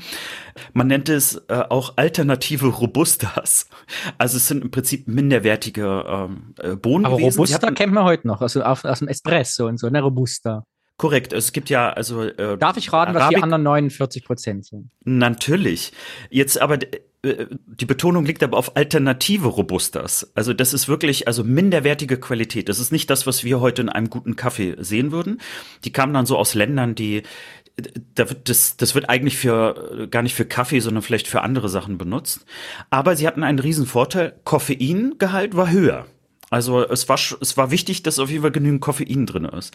Und in dem Rest waren gemahlene Getreidekörner, unter anderem äh, Hülsenfrüchte, wie zum Beispiel Erbsen, auch natürlich gemahlen, und eine Dosis Chicory, was also mit einem Chicory verwandt ist. Und Cadmiumschlacke. nee, man muss dazu sagen, das Chemielabor sagte aber auch, für äh, als Kaffeeersatzprodukt war das schon eine hervorragende äh, Rezeptur, also vor allen Dingen dieses Surrogat, wie es formuliert worden ist. Aber hören wir doch mal rein, was denn das eigentlich mit den Menschen gemacht hat, als dieser Kaffeemix kam. Und vielleicht habe ich das noch gerade gar nicht betont. Dieser Kaffeemix kam eben durch, also äh, durch diese neue Verordnung. Mhm. Man wollte damit also weniger Kaffeebohnen kaufen und so im Prinzip äh, weniger Geld Frage, ausgeben. Die haben den Kaffee ersetzt dadurch. Also man hatte nicht die Auswahl oder was, man musste den Kaffeemix holen. Es gab weiterhin auch den teuren Kaffee. Mhm. Äh, man wollte aber hier die Leute dazu verführen, diesen Kaffeemix zu nehmen. Der war auch billiger. Mhm. Wir machen auch gleich ein Quiz zu Preisen. und ähm, nun ja, vielleicht kleiner Spoiler-Alarm. Es hat nicht ganz so geklappt. Aber warum? Ist natürlich die große Frage. Und ich da bin gespannt. Fangen dann an, jetzt die, die O-Töne ähm, ich glaube, so eine Idee davon zu geben. Ich fange schon mal an. Äh, und zwar jetzt ist das Axel Wladimirov und es gibt ein Zeitzeugenportal, das manchmal ja hier auch aufkommt und äh, er erzählt ganz kurz, wie er das damals wahrgenommen hat. Ich habe endlich mitbekommen durch meine, durch meine Mutter und meine Großeltern. Das waren leidenschaftliche Kaffeetrinker, obwohl sie keine Sachsen waren. Und meine Mutter sagte irgendwann, der Kaffee geht aus, die haben keinen Kaffee. Und ich habe auch keinen, muss man sagen. Die schossen los, wollten von Kaffee kaufen und kriegten den nicht. Und das war für mich für, also für richtig schlimm, meiner Mutter zu sagen, und die kann ihr keinen Kaffee mitbringen, das, die haben keinen. Das war für meine Mutter, war das, also Kaffee war wichtig. Meine Großmutter auch. Also im Ostdeutschland, die Großmutter. Ich hatte ja noch eine Großmutter hier. Im Westen hat die auch ihren Kaffee gekriegt. Dann kam ab und zu mal ein Paket, da war Kaffee drin. Aber wie aus heiterem Himmel kam dann irgendwann die Meldung, dass es sogenannten Kaffeersatz gibt. Und der hieß damals Muckefuck. Und äh, Mokafix und so weiter. Und dann hat man so einen Kaffeersatz da erfunden, um die Leute zu beruhigen. Und das hat meine Mutter auch geholt. Und hat sie jedes Mal geschüttelt. Bei jedem Schluck hat sie geschüttelt, aber sie hat sich drin gedrückt, den Kaffee. Weil Kaffee war für sie. Liebe Kulturanthropologen, liebe Soziologen, liebe Geschichtsforscher. Der Mann sagt am Anfang, sie war eine Kaffeetrinkerin, obwohl sie nicht aus Sachsen kam. Was hat die Sachsen besonders gemacht zum Thema Kaffee? Es ist mir nicht klar.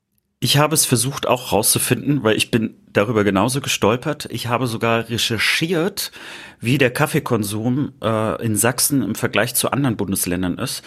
Und es deutet nichts darauf hin, dass in Sachsen mehr Kaffee getrunken wird, sondern tendenziell eher weniger. Aber er sagt das so. Er sagt so, die hat so gern Kaffee getrunken, wo sie nicht aus Sachsen kam. Ja. So. Äh, Ist, lustigerweise, was im Verborgenen. ich habe lustigerweise auch noch eine andere Doku gefunden. Da stand sogar darunter Kaffeesachse. Ich, also ich hoffe, ich hoffe, wir finden es äh, möglicherweise durch die Hilfe von unseren HörerInnen raus. Ja, auf jeden Fall, man hört schon raus, also natürlich, ähm, also es gab zwar Kaffee, sagte ich ja gerade, allerdings war der absolute Mangelware zu der Zeit, weil man eben äh, auch nicht so viel Kaffee einkaufen konnte, weil der einfach viel zu teuer wurde. So, und er hatte schon gesagt, Muckefuck, der Begriff ist kein ostdeutscher Begriff. Ähm, ich habe nochmal recherchiert. Den Begriff gibt es schon viel, viel länger. Allerdings äh, kenne ich auch äh, den Begriff Muckefuck, äh, der wurde häufig benutzt. Ähm, Also ich kenne Muckefuck nur auch, äh, äh, so wo wir wieder bei Sonnenallee und gut bei Lenin sind, ich kenne Muckefuck nur hinterher. Also, also die, in Kindertagen war Muckefuck für mich kein Begriff. Ich kenne das nur als Scherzbegriff der Nachwendezeit. So.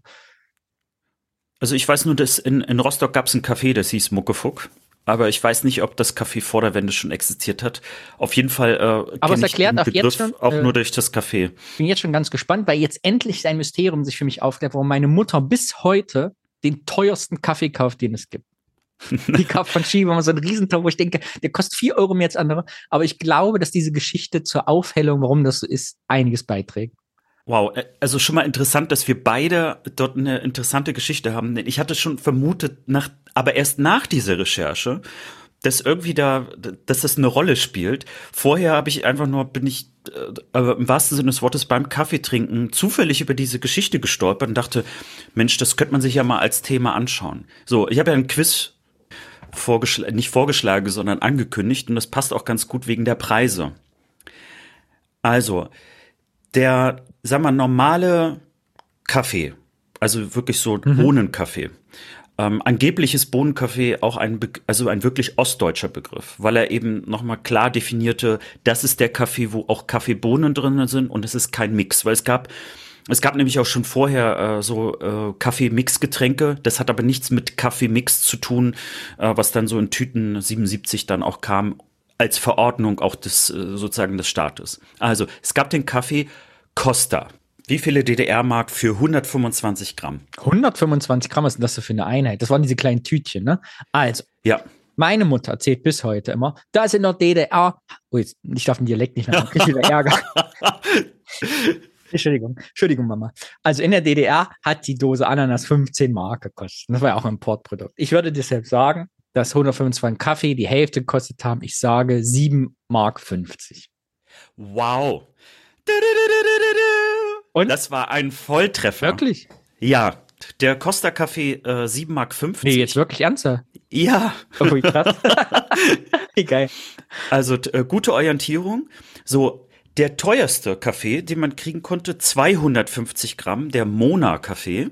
Okay. Was- Bei 7,50 Euro doppelte sind wären ja schon 14, fün- äh, 15 Euro. Das ist dann natürlich, weil ja bessere Kaffee war, deshalb sage ich 18,50 Mark. Schon fast ein Treffer. Es sind äh, 17 Mark 50 für 250 Gramm Kaffee gewesen. So, und jetzt fragen sich einige, ist es jetzt viel oder Ich wollte wenig? zu der Preis Also ist die- heiß, den gibt's die Sendung noch. Da muss man doch für Preise raten. Und, Ich glaube, Preis ist heiß ist sogar wieder zurück äh, und sogar auf dem Sender, der RTL Plus heißt. müssen wir auch Aber mal wir wollen ja nicht ein Thema zu machen, was wir in unserer Jugend so gucken muss. Aber es ist schön, nächstes Mal nenne ich es auch Preis ist heiß. ja, äh, vielleicht für, alle, die jetzt auch so äh, zuhören und sich fragen, ist es jetzt viel oder wenig? Zwei Aussagen dazu. Das durchschnittliche Gehalt in der DDR war ungefähr bei 1000 Mark. Es hat natürlich Leute gegeben, die mehr verdient haben, äh, welche, die auch weniger verdient haben. Äh, die zweite Aussage dazu, man hat viel mehr für Kaffee bezahlt in der DDR im Vergleich also zu Westdeutschland, ähm, weil einfach der Kaffee sehr teuer eingekauft werden musste. Und damit ist äh, Kaffee schon ein teures Lebensmittel gewesen. Und äh, viele Aussagen, die ich gehört habe, gingen so in die Richtung, man hat auf jeden Fall sehr viel Kaffee getrunken, aber man hat sich schon überlegt, also wie man das über den Tag so auch ein bisschen verteilt, wie viele Tassen man trinkt. So. Aber es, Kaffee ist wichtig. Und deswegen existiert diese Geschichte auch, die ich jetzt auch Stück für Stück aufbaue. So, und jetzt kommt ja der Kaffeemix, der 77 eingeführt worden ist, um die Leute also um erstmal sie ein, ein Stück weit von normalen Kaffee wegzubringen und natürlich auch um äh, ja also irgendwie diese äh, Mangelsituation irgendwie auszugleichen. Also mit dem Kaffeemix. So, was was meinst du, wie viel hat der denn gekostet bei 125 Gramm? Also Ah. Costa war der preiswerteste mit äh, 7,50 Mark. Also Kaffeemix ist ja billiger als 57. 6,50 würde ich sagen, wäre zu wenig. Das ist ja der Anreiz klein. Das muss ja wirklich signifikant billiger sein. Deshalb sage ich 4 Mark 30. Auch wieder sehr, sehr gut geschätzt. Also du hättest äh, glatt in der DDR-Regierung arbeiten können. als Liebe Genossin, liebe Genossin, wir haben den Kaffeepreis. Und das ist rheinische Dialekt, das passt nicht. Obwohl saarländisch müssen wir reden. Ja, erzähl weiter, Entschuldigung. Aber der Kaffeemix hat äh, äh, genau vier Mark gekostet. Ah, und wollte ich es nehmen, gibt aber ich so- dachte, ich war EVP-Preise waren ja immer so komisch unrund. Deshalb habe ich mich noch auf die 30 Cent entschieden. Äh, Ja, Pfennig. und, und ganz interessant in den Stasi-Unterlagen, auf die kommen wir jetzt gleich auch nochmal im Detail, vor allen Dingen mit den O-Tönen, also was die Leute so äh, darüber gedacht und gesagt haben. Aber anerkannt worden ist schon, äh, der Preis ist auf jeden Fall niedriger, äh, also ist äh, sozusagen billiger und ist gar nicht so schlecht. Jetzt kommen wir aber zu anderen Problemen, die kommen. Also der Preis hat vielleicht nicht gereicht, aber die Frage ist jetzt warum. Und deswegen lasse ich jetzt mal eine Kellnerin zu Wort kommen, wie sie nämlich den Kaffeemix, der auf einmal ins Café beziehungsweise in, in die Gaststätte kam. Und äh, das war das erste Problem. Man hat den Gaststätten vorher gar nicht gesagt, dass auf einmal jetzt ein neuer Kaffee kommt. Das war also vielleicht nicht so ganz gut koordiniert zu der Zeit. Deswegen hören wir mal kurz rein, was sie zu sagen hat. Und auf einmal, auf einmal äh, ein Knall und da nun auch dieser ganze Kaffeesatz in die Küche und äh, ich hatte dort wie ein, ein, ein Herzschlag bald. No, jetzt, äh, ja, jetzt wusste ich ja nicht, ist, durch was das ist. Anna-Rose Mühlfort ist Serviererin in einem Dresdner Kaffeehaus. Das neue Gebräu ist ihr einfach nur peinlich.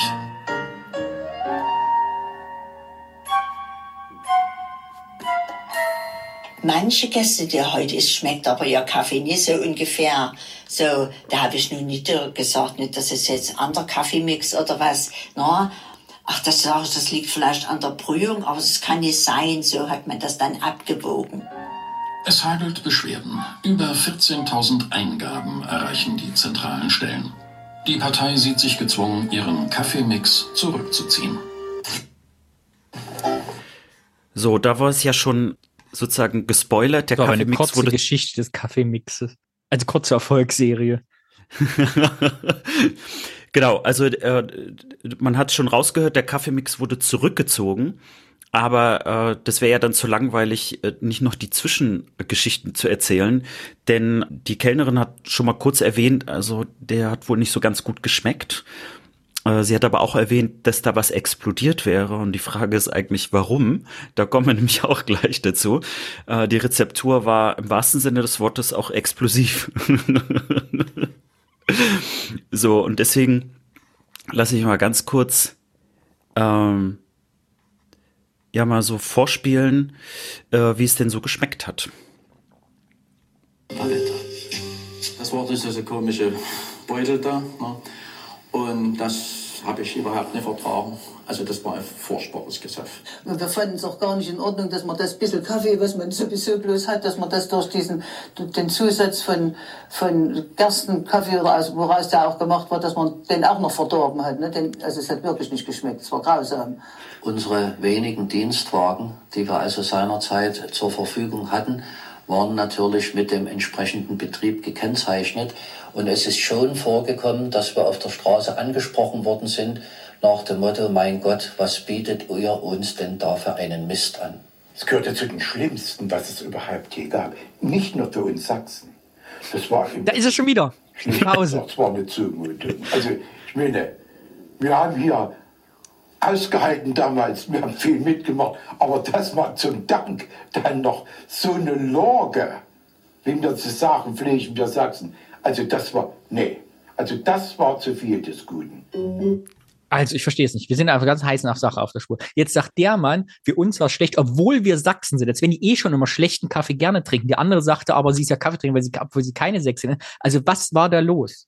Ich weiß es auch nicht, aber ich äh, und übrigens, das war die Stelle, wo dann auch da drunter steht Kaffeesachse. Was war aber da ich, los? Ich weiß auch nicht. Wir brauchen Sächsinnen und Sachsen, die uns sagen, was ist in ihren Eltern- und Großelterngenerationen passiert. Aber ich muss sagen, ich was liebe. Was ist in Vergessenheit geraten? Ja. Irgendwas ist doch verloren gegangen. An Wissen. Ich liebe auf jeden Fall, wie er Lore gesagt hat. Ich kann es gar nicht richtig Lore. aussprechen, aber also es ist schon, das ist äh, fast kultverdächtig. So, und wir haben ja jetzt schon gehört, also erstens, also dieser Kaffeemix äh, hat Probleme bereitet. Der Kaffeemix hat auch überhaupt nicht geschmeckt. Ich glaube, das war fast noch nett ausgedrückt. Ganz kurz bevor du weitermachst, ich frage jetzt ChatGPT 4, was haben Sachsen und Kaffee Besonderes gemeinsam? So, ChatGPT sagt, Ihre Frage ist etwas unklar, weil Sachsen ein Bundesland ist und Kaffee ein Getränk. ich habe ich hab gar nicht gewusst, dass ChatGPT ähm, äh, nicht sich was ausdenkt. Sachsen eine besondere geschichtliche Beziehung zu Kaffee. Ja, tatsächlich hat Sachsen, insbesondere die Stadt Leipzig, eine besondere geschichtliche Beziehung zum Kaffee. Leipzig spielte eine wichtige Rolle in der Verbreitung des Kaffees in Deutschland im 17. und 18. Jahrhundert. Die erste Kaffeehauskultur in Deutschland entstand in Leipzig. Das erste Kaffeehaus eröffnete 1694 und wurde schnell zu einem Treffpunkt für Gelehrte, Künstler und Kaufleute. Die Kaffeehäuser in Leipzig waren Orte des Austauschs und zur Diskussion ähnlichen Kaffeehäusern im heutigen Wien oder Paris. Zusätzlich ist Sachsen mit dem Kaffee durch die berühmte Kaffee Kaffeekantate von Johann Sebastian Bach verbunden, die er in Leipzig komponierte. Sie wurde erstmals 1734 aufgeführt und ist ein humorvolles Werk, was die damalige Leidenschaft für Kaffee der Sachsen zum Ausdruck bringt. Auch erwähnenswert ist August der Starke, der sächsische Kurfürst und polnische König, ein großer Liebhaber von Kaffee war. Er führte den Kaffee am Dresdner Hof ein, wo er als Getränk bald beliebt wurde. Heute ist die Kaffeekultur in Sachsen immer noch lebendig mit vielen Kaffeeröstereien, Cafés und Kaffeesorten. Ich glaube, wir haben es gelöst. So einfach war das. Mein Gott. Also ein bisschen Fact-Checking müssen wir machen. Das mit dem Kaffeehaus in Leipzig kann ich bestätigen. Ich habe das witzigerweise bei der Recherche auch gehört, habe das aber überhaupt nicht miteinander verbunden. Ich habe aber dazu äh, eine kleine Info, die vielleicht für alle Leute auch hier interessant ist, wenn es nur eine Randanekdote ist. Die Erfinderin des Kaffeefilters, Melita Benz, kommt aus Dresden. Ach. Tada! Okay. Also offensichtlich. Aber es war nicht, es war natürlich keine Erfindung in der DDR, sondern äh, das war äh, am Anfang des 20. Jahrhunderts, ich glaube irgendwie weißt, 1908. Was beschämt? Was denn? Dass wahrscheinlich alle Sächsinnen und Sachsen gerade uns zuhören und sagen, warum wissen die das nicht? Sind die blöd? Also als wir die ganze Zeit fragen, was hat Sachsen mit Kaffee zu tun, weil die das alles kennen und wissen und wir einfach nicht. Und jetzt wissen wir es aber. Johann Sebastian Bach, Kurfürst, August der Starke, erstes Kaffeehaus, bam, bam, bam, Sexinformation, noch und nöcher. Und alle wissen das außer wir. Und trotzdem trinken die Sachsen nicht mehr Kaffee als die anderen Bundesländer. Vielleicht aber Deutschland. bessere. Das kann vielleicht sein. Aber das Schöne ist, äh, dieser Podcast ist ja dazu da, dass wir mehr auch über unsere Herkünfte lernen. Und äh, Sachsen ist zwar nicht unsere Herkunft, aber Teil davon. Und von daher, ich habe jetzt schon was gelernt, obwohl es nicht mal von mir gut genug recherchiert war. Shame on me. So, jetzt aber zurück. Wir hatten ja über die Stasi heute auch gesprochen und ähm, es gab ja über 14.000 Einreichungen auch. Ähm, also natürlich hat man nicht der Stasi geschrieben, aber die Stasi hat das alles beobachtet. Äh, die Leute haben sich auch ja gegen diesen Kaffeemix tatsächlich auch gewehrt. Man kann das nicht anders sagen. Und ich ähm, möchte mal ganz kurz einen Absatz nur aus einem Bericht der Stasi äh, der sozusagen an die Obersten gesendet worden ist, äh, vorlesen, wo Kaffee ein Thema von vielen war, aber äh, trotzdem groß genug. Ich zitiere. So werden anhaltend die vorgenommenen Veränderungen im Kaffeeangebot kritisiert. Es wird behauptet, diese Maßnahmen richten sich in erster Linie gegen Arbeiter bzw. Personenkategorien mit niedrigem Einkommen. Da Röstkaffee lediglich noch in teuren Packungen Rondo, Mona angeboten wird, ist verbreitet von einer schleichenden Preiserhöhung die Rede. Die getroffenen Maßnahmen stünden im Widerspruch zu den Beschlüssen des neunten Parteitages und zur bisherigen Arbeiterpolitik von Partei und Regierung. Die neue Kaffeesorte Kaffeemix stößt wegen mangelhafter Qualität, schlechten Geschmacks und des als zu hoch erachteten Verkaufspreises weitgehend auf Ablehnung. Wobei betont wird, die darin enthaltenen 51 Prozent Röstkaffee wären damit für die Bevölkerung ebenfalls verloren. Zunehmend sind zum Kaffeemix abfällige Bezeichnungen im Umlauf, die bis zu politischen Witzeleien, in denen führende Funktionäre verunglüpft werden, reichen. Kaffeewix. Nein, also angeblich gab es wohl den Begriff Erichs Krönung. Allerdings äh, hat ein, F hat ein FAZ-Artikel äh, gesagt, dass äh, dieser Begriff erst nach der Wende aufkam von Nachwende-Journalisten und äh, die da war sozusagen die kritische Anmerkung, dass man dort anscheinend das von sich gegenseitig abgeschrieben hat. Und mhm. wir hatten ja häufiger hier schon mal einen Podcast, wo bestimmte Begriffe sich komplett bei uns irgendwie so eingebrannt haben, äh, als typisch Ostdeutsch oder typisch DDR und man dann festgestellt hat, diese Begriffe sind erst danach eingepflanzt worden und gar nicht äh, im Alltag gewesen. War jetzt auf Twitter große Diskussion mit Mufuti, der Multifunktionstisch, der auch aus dem Film Sonnenallee kommt, den du nie gesehen hast. Aber viele Leute glauben, dass der Multifunktionstisch als Wort aus ein DDR-Wort war, was aber gar nicht gab. Hat auch Katharina Thalbach erfunden.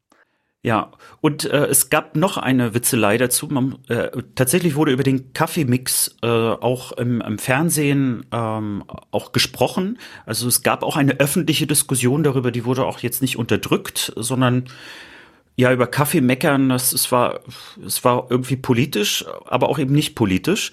Und äh, du kennst ja vielleicht diesen Schlager, ein Schiff wird kommen. Ein Schiff wird Ein Schiff wird kommen. Ja. Und äh, es gab ja damals Kessel Buntes, das war ja so, so eine ganz große Unterhaltungssendung äh, in der DDR. Und Eberhard. War Kessel äh, Buntes eigentlich in Farbe oder in Schwarz-Weiß? Ich kann mir gut vorstellen, dass es drauf ankam, was für ein Fernseher man hatte. War, eine, war, sollte nur ein Witz sein wegen bunt. Egal. Mach weiter. Naja, wir hatten ja, glaube ich, bis 88 hatten wir einen Schwarz-Weiß-Fernseher, deswegen weiß ich nicht, wie es Ich habe ja meine Schwarz-Weiß-Farbfernsehgeschichte schon erzählt. In ja. Folge 11. Und du hast ja jetzt nur geraten. Ja, auf jeden Fall hat der äh, Komiker Eberhard Kors in Kessel Buntes äh, auch den Spruch, äh, den nicht den Spruch gebracht, er hat das Lied angekündigt, ein Schiff wird kommen. Mhm. Und äh, es haben auch viele Zeitzeugen und auch in vielen Artikeln habe ich gelesen, jeder wusste damals in der DDR, dass das ein, ein Witz auf diese Kaffeesituation mhm. war, denn man hatte angekündigt, dass bald eine Kaffeeladung aus Kuba kommen würde per Schiff. Man wusste halt noch nicht nächste Woche, nächsten Monat oder nächstes Jahr. Und deswegen war ein Schiff wird kommen im Grunde genommen ein Witz auf das, diese Situation. Das ist ja wie mit den Wärmepumpen heutzutage. so, aber ich finde diese, diese Meldungen, äh, die sind so witzig, weil die Leute auch teilweise sehr kreativ wurden, wie sie diesen Kaffeemix kritisieren, dass ich einfach das mal, diese O-Töne einfach mal bringen muss. Ja, damit. Ja, damit. Und da geht's los. UWR, Reichenbach. Ihr neuer Bohnenkaffee schmeckt wie halb und halb. Halb Winter, halb Sommergerste und das für 6 Mark. BATS, Halle. Wir hoffen sehr, dass Sie nicht am gesteigerten Umsatz von Markentropfen interessiert sind. Kurt M., Karl-Marx-Stadt. Ich litt nach dem Genuss von Kaffeemix an sexueller Niedergeschlagenheit und befürchte als Folgeerscheinung Haarausfall. Ina L., Löbau. Ich hatte durchschlagenden Erfolg und kann in Zukunft auf den Konsum von Abführmittel verzichten. Unzählige solcher Briefe landeten bei der Stasi. Auch der von Marianne Brettschneider aus Mittweida. Hatten die Nörgler denn keine Angst? Gefürchtet habe ich mich vor überhaupt nichts. Und heute noch nicht. Wenn heute irgendwas ist und mir was nicht gefällt, wird geschrieben und es wird auch in der Zeitung gegeben. Also in der Beziehung, da bin ich, bin ich nicht eine, die sich vor allen fürchtet. Gar nicht. Vergangenes Wochenende habe ich die neue Sorte Kaffee Mix gekauft und versucht, einen einigermaßen schmackhaften Kaffee daraus zu zaubern. Es ist mir leider nicht gelungen und meine zurzeit mit dem Haushalt wohnenden Kinder, wie auch ich, waren sehr enttäuscht. Denn von einem kleinen bisschen Bohnenkaffeegeschmack konnte keine Rede sein. Der Kaffee schmeckte fast so wie kurz nach dem Krieg. Jetzt habe ich gerade gesehen, es wurde ja immer von 6 Mark geredet. Äh, tatsächlich war das der erste Preis und der ist dann auf 4 Mark noch äh, äh, gesenkt worden, weil man wollte mhm. versuchen, irgendwie diesen Kaffeemix quasi zu verbessern. Was ich aber an diesem letzten äh, O-Ton von der Frau Brettschneider so schön fand, die ja dann ihren eigenen Brief quasi jetzt nochmal vorgelesen mhm. hat, der bei der Stasi ankam. Dieses wir haben ja ganz oft immer darüber gesprochen, äh, Unterdrückung, man darf nichts sagen. Und hier kam mal so ein ganz anderer Punkt, ne? Also ich, ich lasse mir doch hier nicht das Wort verbieten. Ich beschwere mich, wenn es schlecht ist und dann sage ich da auch was. Und äh, gerade beim Kaffee, da äh, zeigt sich eben, dass dass da irgendwie auch äh, so ein Thema entstanden ist, worüber die Leute sehr frei reden konnten, aber im Grunde genommen äh, ihren Unwillen gegenüber dem Staat und auch den vielen Problemen, die sich dort schon gezeigt haben, ausdrücken konnten. Und äh, deswegen ging es eben nicht nur um den Geschmack von dem, von dem Kaffeemix. Übrigens, der hat gerade mal ein Jahr durchgehalten. Also von 77 bis 78 hat er existiert. Und deswegen möchte ich noch jemanden zu Wort kommen lassen, den man meistens schon ganz gut kennt, wenn man sich irgendwie mit DDR und Ostdeutschland beschäftigt, nämlich der Dr. Wolle, der äh, Historiker vom DDR-Museum in Berlin, der häufiger zu Wort kommt. Und der beschreibt so ein bisschen, was da noch für so ein Problem war und warum es im Grunde genommen auch ein Politikum geworden ist. Äh, es war ja schon vorher praktisch ein Politikum, aber jetzt ist es erst recht ein Politikum. Und ich, äh, er erläutert das ähm, und zwar äh, hat er dort ein Interview gegeben in einem Podcast, der einfach mal Kaffee heißt. Also es ist ein Podcast, der sich mit Kaffee beschäftigt. Und äh, das war in der Folge 54 Kaffee in der DDR. Und da hat der Dr. Wolle das du alles rausfindest. drei Minuten erzählt. Naja, es heißt ja Thema recherchieren. Also gebe ich mir natürlich Mühe. Die Leute wollten es nicht kaufen. Und es kam ein zweites Problem hinzu und das betrifft jetzt das Arbeitsleben in der DDR, äh, auch ähm, in den Betrieben und speziell auch in den Büros und Verwaltungen der DDR wurde sehr viel Kaffee getrunken. Die Kaffeepause war so die, die heilige Stunde äh, des Bürolebens. Da kamen alle zusammen und es wurde einer brachte selbstgebackenen Kuchen mit und dann äh, gab es halt dazu äh, einen Kaffee teilweise im Büro selbst, teilweise, wenn die Möglichkeit da war, in irgendeiner Kantine oder so. Es war also sehr beliebt. Ähm, und viele Leute erinnern sich ja heute noch an diese äh, beliebte, an diese Gemütlichkeit, die da auf Arbeit herrschte in der DDR. Aber da war der Kaffee eben das A und O, äh, sonst kam da keine der rechte Gemütlichkeit auf. Es gab immer so die, die, die Parole, alles außer Kaffeepause ist Stress. Das war so ein bisschen die Haltung will ich jetzt nicht kritisieren, das war eben so. Und diesen Leuten den Kaffee wegzunehmen, das war schon ein kühner Schachzug seitens der Partei und Staatsführung. Da wurden ja sozusagen die eigenen Apparate, äh, auf die sie sich ja stützten, wurden da, wenn nicht gerade rebellisch, aber doch, doch ganz schön unzufrieden. Und es kam hinzu, dass dieser Kaffeemix, der dann sehr schnell Erich Krönung genannt wurde, im äh, Analogie zur Jakobskrönung, Erichs Krönung, so ist es auch in die Weltgeschichte eingegangen als Erichs Krönung, äh, der äh, taugte nicht, also Erichs Krönung taugte nicht für die Kaffeemaschinen, die überall standen. Äh, also in den Betriebskantinen und in den kleinen Kaffeehäusern stand diese Kaffeemaschine und äh, das funktionierte irgendwie nicht. Kann es jetzt technisch nicht nachvollziehen, jetzt verklebte das irgendwie das Zeug äh, und, und, und, und diese äh, diversen, diese diversen äh, äh, kleinen äh, Federn, die da eingebaut sind, das funktioniert da vorne und hinten nicht. Die Kaffeemaschinen waren dann kaputt. Dann wurde ein Schild dran geklebt, Kaffeemaschine defekt und es gab nur überhaupt nichts mehr. Weder richtigen Kaffee noch Erichs Krönung. Und schuf entsprechende Unzufriedenheit und, und, und, und, und Gemecker unter den Leuten. Und jetzt muss man ehrlich sagen, manche ergriffen auch die Gelegenheit, äh, denen schmeckte vieles nicht in der DDR, auch politisch nicht. Äh, und sie nahmen das dann auch ziemlich gerne zum Anlass, mal richtig meckern zu können. Meckern war wichtig in der DDR. Alle meckerten immer. Machten sonst nicht viel, aber sie meckerten eben. Und das war so richtig eine, eine, eine, eine Orgie der allgemeinen Volksmeckerei. Ähm, und wenn man dann erstmal zusammen saß in so einer Kaffeerunde, in solchen Kaffeerunden also wie ich sagte, der, der Höhepunkt des Büroalltags wurde ja auch so ein bisschen die öffentliche Stimmung bestimmt. Da stiegen und fielen sozusagen die Reputationen der einzelnen Kollegen, über wen wurde da was geredet, was wurde auch politisch gesagt. Das äh, war immer sozusagen die, die Nachrichtenbörse, die alltägliche, die Kaffeerunde bei der Sekretärin. Und äh, da hatten alle erstmal was zu meckern, wenn es da keinen Kaffee mehr gab. Ja?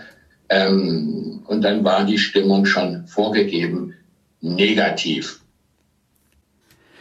Ja, Kaffeemix als Politikum. Ich bewege mich langsam auf das Heute zu. Und ich habe äh, drei Anekdoten dazu gebracht, wobei das erste ist vielleicht keine richtige Anekdote, aber äh, die DDR hat ja versucht, irgendwie das Problem mit dem Kaffee zu lösen. Und äh, sie hat dann mit Tauschgeschäften angefangen und hat zum Beispiel damals Angola, mit Angola äh, äh ein Tauschgeschäft gehabt, äh, Kaffee gegen LKWs unter anderem und auch LKW-Reparaturen. Ähm, und mit Äthiopien wurden äh, Waffen gegen Kaffee getauscht. Man hat also dort im Grunde genommen äh, ja äh, also einen Krieg unterstützt. Äh, wir waren allerdings nicht die einzigen. Das war auch damals im Kalten Krieg sozusagen auf beiden Seiten äh, eine Unterstützung. Aber die DDR hat dafür eben Kaffee geholt, weil sie keine Valuta hatte, aber sie hatte Sachmittel, die sie nutzen konnte. Das zweite, und das finde ich ist eine bemerkenswerte Geschichte. Die DDR ist äh, mit Vietnam in eine Art auch Tauschhandel gegangen und zwar hatte Vietnam die perfekten Bedingungen, um auch Kaffee anzubauen. Aber es ist eigentlich ein Teeland, also vor allen Dingen Teekonsum und äh, Teeanbaugebiet. Aber es hatte eben auch ganz viele äh, Möglichkeiten, Kaffee anzubauen, aber es war kein großes Kaffeebauland. Also es gab nur so kleinere Felder, spielte eigentlich auf dem Weltmarkt überhaupt keine Rolle. Und die DDR hat geholfen, dort äh, Kaffeebau im großen Stile hochzuziehen. Und wir haben ja das Thema Vietnam auch schon in einem Podcast behandelt und auch die besondere Beziehung äh, zwischen äh, Vietnam äh, und der DDR, äh, aber auch natürlich also der BRD. Und die Anekdote dazu ist, dass die DDR ist dann schon zusammengebrochen, als praktisch in Vietnam der Kaffee wuchs. Weil es braucht nämlich erst eine Zeit, bis also der Kaffee dann da ist. Und das hat dazu geführt, dass Vietnam mittlerweile zum zweitgrößten Kaffeeexporteur der Welt geworden ist. Das heißt, die DDR ist dafür verantwortlich, dass Vietnam die Nummer zwei der Kaffeewelt geworden ist nach Brasilien. So, also der Plan wäre im Grunde genommen aufgegangen, aber eben zu spät. Wer zu spät so kommt, halt. den bestraft das Den bestraft das Leben. Und äh, übrigens äh, gibt es auch den Spruch, Jakobs ist die Krönung, aber Rondo ist der Gipfel. Das war wohl ein äh, Werbespruch damals in der DDR und Rondo ist eine Kaffeesorte, die viele kennen, nämlich von Ich glaube, das war eher auch Röst. satirisch, oder? Äh, nee, das war nicht satirisch. Rondo das ist der tatsächlich. Gipfel. Das kann nicht sein. ja, es gibt aber durch den Kaffeemix gibt es auch äh, eine kleine Abwandlung. Äh, irgendwie äh, Jakobs ist die Krönung, äh, aber Erichs Kaffeemixe ist der Gipfel, was natürlich eine Doppeldeutigkeit auf einmal bekommt. Fand ich auch ganz süß. Wobei das nur nacherzählt ist. Ich bin mir nicht ganz sicher, ob wirklich dieser Spruch jetzt, ähm, äh, sozusagen existierte. Und jetzt kommen wir zur dritten Anekdote, äh, denn der Kaffeehersteller Röstfein, äh, der also Rondo und noch ein paar andere Sachen hergestellt hat, hat ein Riesenproblem gehabt, 81. Äh, deren Maschinen sind, also deren Röstungsmaschinen sind kaputt gegangen. Und es wäre sauteuer gewesen, man hätte die auch gegen Valuta kaufen müssen. Also ist man erfinderisch geworden und hat einfach eine vollkommen neue Technologie entwickelt fürs Rösten. Ähm, und äh, die Geschichte gibt's ja häufiger mal in der DDR, dass also Mangel auch zu Innovationen führt oder Krisen zu Innovationen führen. Und äh, das ist so mein letzter O-Ton, der mal so ein bisschen erklärt, was denn diese neue Erfindung war. Und äh, hier kann ich schon mal sagen, die Erfindung existiert bis heute und äh, wird auch von dieser Firma weiterhin genutzt und hat tatsächlich viele Besonderheiten, die, finde ich, eine Erzählung auch wert sind. Das ist das Wirbelschichtverfahren. Das funktioniert also so, dass man in einem Apparat, in einem Reaktor, ein Gas von unten nach oben strömen lässt und dann die Kaffeebohnen auf diesen Gas quasi schweben. Im Gegensatz zur Trommel, wo es immer nur so hin und her rutscht. Und man hat also dann aus der gleichen Menge Rohkaffee mehr Röstkaffee herausgekriegt, weil man A, geringere Röstverlust hatte, das war das eine. Und zum anderen hat man außerdem noch aus den gerösteten Bohnen mit der gleichen Menge Wasser aber äh, und der gleichen Menge Kaffee viel mehr herauslösen können. Und wir hatten einen großen Erfolg. Der Kaffee, der in der Wirbelschicht geröstet wurde, schmeckte besser wie der in der Trommelröstung. Wir haben in der Wirbelschicht mit dreieinhalb Minuten geröstet, in der Trommel mit fast zehn Minuten. Also da waren Faktoren Steigerung der Arbeitsproduktivität, Erhöhung der Ausbeute, der Rohstoffausbeute, ja, ähm, äh, Qualitäts- äh, und äh, Sicherheitsprobleme und so weiter und so weiter. Wir haben mit einem Schlag mehrere äh, äh, Probleme gelöst. So einfach konnte Sparen sein. Ein heißes Luftpolster für die Kaffeebohnen bei der Röstung reduzierte die Verluste, mehr Valutamarkt blieben übrig. Noch einmal keimte Hoffnung auf. Bedeutet also, dass wir in der Republik in der Lage sind, circa 13 Millionen, genau 13 Millionen 846 1154 Tassen Kaffee mehr zu trinken, ohne eine einzige Bohne mehr zu importieren. Fand ich auch gerade schön. Äh, was ich an dieser Geschichte liebe, äh, ist, also man hat da ja, also da ist ja ganz viel gleichzeitig passiert. Ne? Man hat auf einmal was gespart, man, äh, man war nachhaltiger, man war sicherer. Es war sozusagen so, so ein rundes Paket und das eben aus diesem Mangel heraus. Aber die kleine Aussage, die ich gehört habe von einer Historikerin, eine Kaffeehistorikerin, die sich auch mit äh, dieser Situation beschäftigt, sie sagte, das ist das erste und das letzte Mal, dass in der DDR Marktwirtschaft funktioniert hat. Und ich finde das mit, mit dieser Geschichte zusammen viel witziger, denn äh, sie meinte, dass die Leute am Regal entschieden haben, sie werden diesen Kaffeemix nicht kaufen, weil der schlecht ist. Und äh, im Prinzip damit marktwirtschaftlich agierten. Also die, sie mussten dieses Produkt aufgeben und was anderes machen. Und das führte eben ironischerweise auch noch dazu, ähm, dass dann eben also neue Produktionsmittel kamen. Und ich wollte Röstfein auch erwähnen, weil diese Firma gibt es immer noch.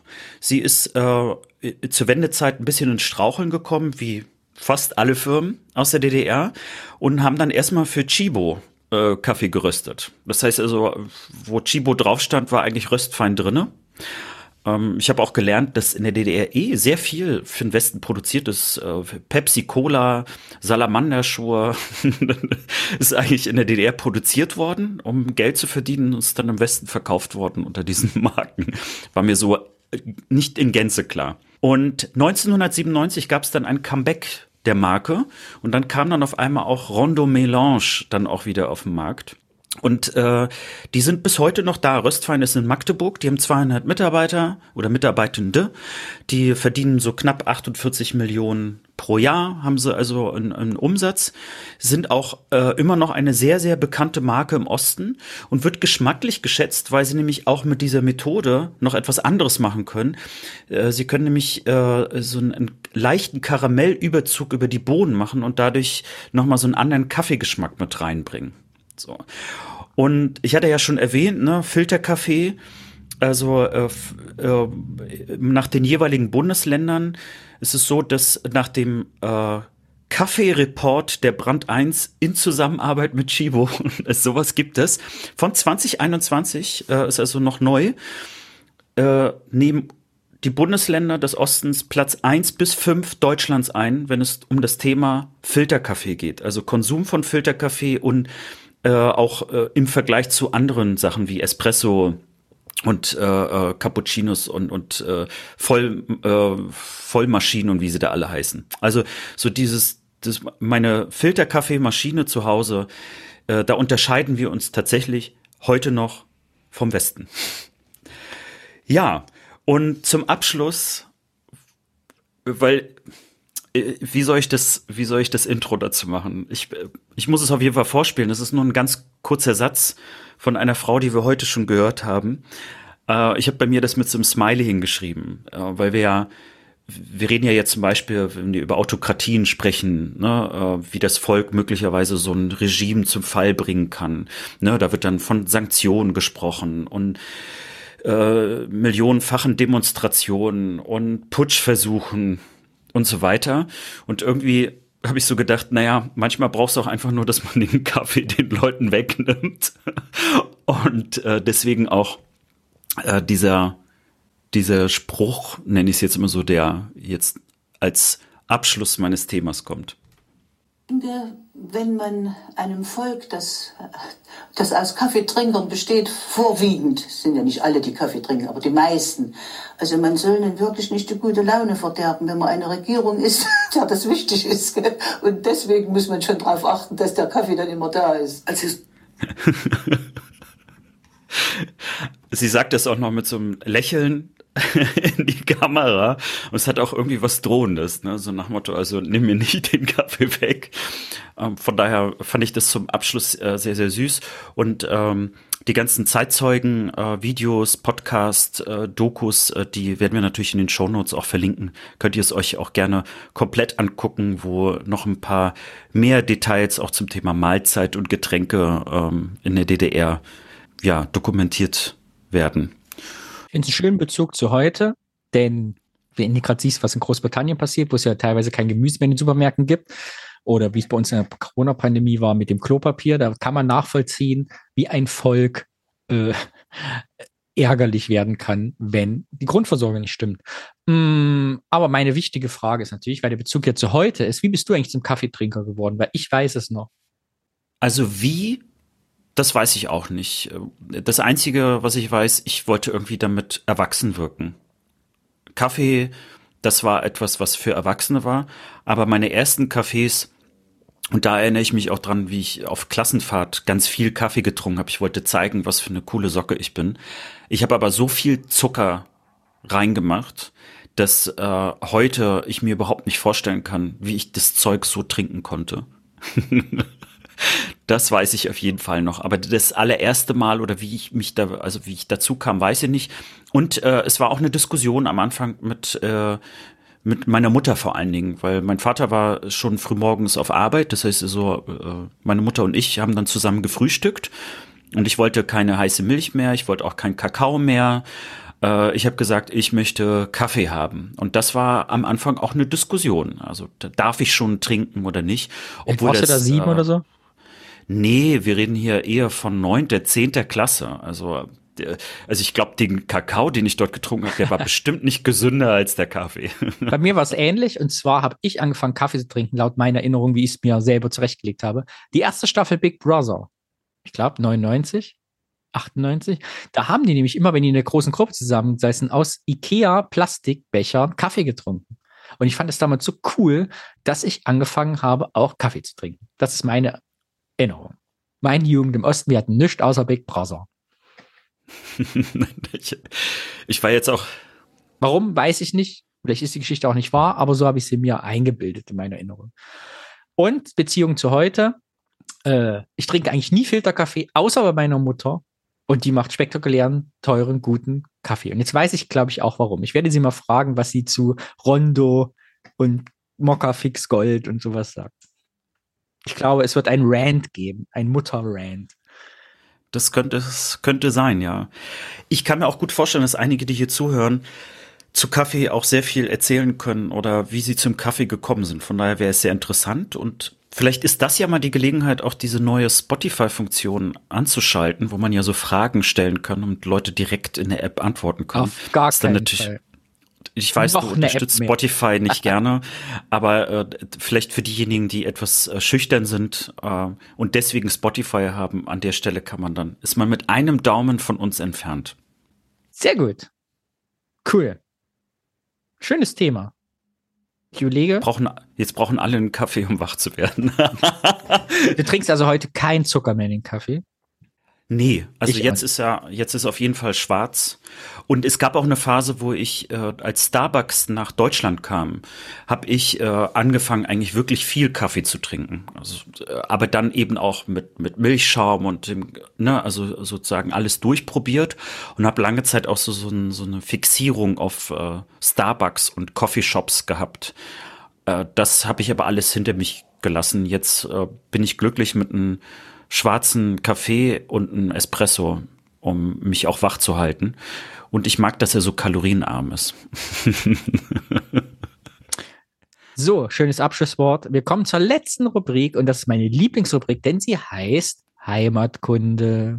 Wir bringen Dinge aus unserer Heimat mit, was manchmal ein Bier ist, eine ostdeutsche Kleinstadt oder wie in meinem Fall heute ein altes Foto aus meinem alten Fotoalbum, über das wir sprechen und gemeinsam in Erinnerungen schwelgen und uns die Vergangenheit schönreden. Und wie immer, den Bezug zu heute herstellen. Und ich schicke dir jetzt mein Foto und dann siehst du direkt, ich bin in Thüringen im Wald, das muss jetzt alles online gehen, aber es läuft bisher super. Mein Bild und du musst mir sagen, was du darauf siehst. Alle Hörerinnen und Hörer, ihr könnt jetzt in den Kapitelmarken das Foto auch sehen oder auf der Website in den also in den Shownotes steht der Link zur Website www.8082.eu slash Foto und da kommt eine Zahl.jpg. Seht ihr gleich in den Markt. Genau, wir, wir haben schon den Überblick verloren. Ja, das Bild ist angekommen. Und ich beschreibe mal kurz, was ich sehe. Ich sehe eine Kaufhalle. Oh, das erkennst du direkt. Sehr gut. Darum geht's nämlich gleich. Ja, äh, erkenne ich sofort. Äh, Im Hintergrund, ich würde sagen, sieht aus wie eine Schule. Auch gut. Rechts daneben ein Wohngebäude. Ich sehe sogar eine Litfaßsäule. Das ist richtig schön, ganz im Hintergrund. Aber äh, lustigerweise ganz im Vordergrund sehe ich diese, diese Treppe mit den ganz typischen ähm, Kacheln sagt man nicht mehr dazu, ne? Äh, oder man, also man sagt nicht Kacheln dazu. Aber auf jeden Fall, also so große Quadrate. Aber die, das ist für mich, also, also wenn ich die DDR in meiner Erinnerung beschreiben würde, dann ist dieses Foto sehr, sehr nah dran. ich finde es total lustig. Ich habe das Foto aus zwei Sachen mitgebracht. Erstens, zwei, äh, ich letztens noch eine Talkshow gesehen habe und die Bauministerin ist ja gerade, oder die Strategie des neuen Bauens in Deutschland könnte ja sein serielles Wohnen, wird das ja, glaube ich, genannt. Also, dass man wieder versucht, mehr gleichförmig zu bauen in standardisierten äh, Möglichkeiten. Und dieses Foto für mich nämlich auch, ne? Dieses typische DDR-Schule, typische DDR-Kaufhalle, typisches DDR irgendwie 50 Jahre Bau und diese typischen DDR-Kacheln. Also, das finde ich, wie du das sagst, auch total typisch. Aber ich habe das Foto aus dem zweiten Grund mitgebracht. Und äh, das ist das Thema, mit dem ich mich auch mit dir unterhalten will. Das war nämlich der Weg zur Kaufhalle. Diesen Weg bin ich bestimmt hunderte Male gelaufen. Bei dieser Plattenbau, in dem ich gewohnt habe, ist links nicht im Bild. Und wir mussten quasi immer diese Treppe runter zu dieser Kaufhalle. Als Kind kam dieser Weg übrigens ewig lang vor, weil der sich so da runterschlänge bis zur Kaufhalle. Ich bin das nochmal als Erwachsener gegangen vor zwei Jahren, am Anfang der Pandemie 20. Und da war der Weg überhaupt nicht lang. Also ich habe als Kind kam mir das mit meinen kleinen Beinchen zehnmal länger vor als jetzt. Und dieses Foto ist, glaube ich, so von ich wahrscheinlich 91, 92, würde ich schätzen, als meine Schwester eingeschult worden ist. Und das Thema, warum ich das mitgebracht habe, weil dieses Foto als ich jetzt letztens nochmal da war, vor zwei Jahren, diese Kaufhalle steht halt immer noch. Die Schule ist mittlerweile renoviert, das Haus rechts auch. Die haben neue Schornsteine gekriegt, der Weg ist ganz neu gemacht.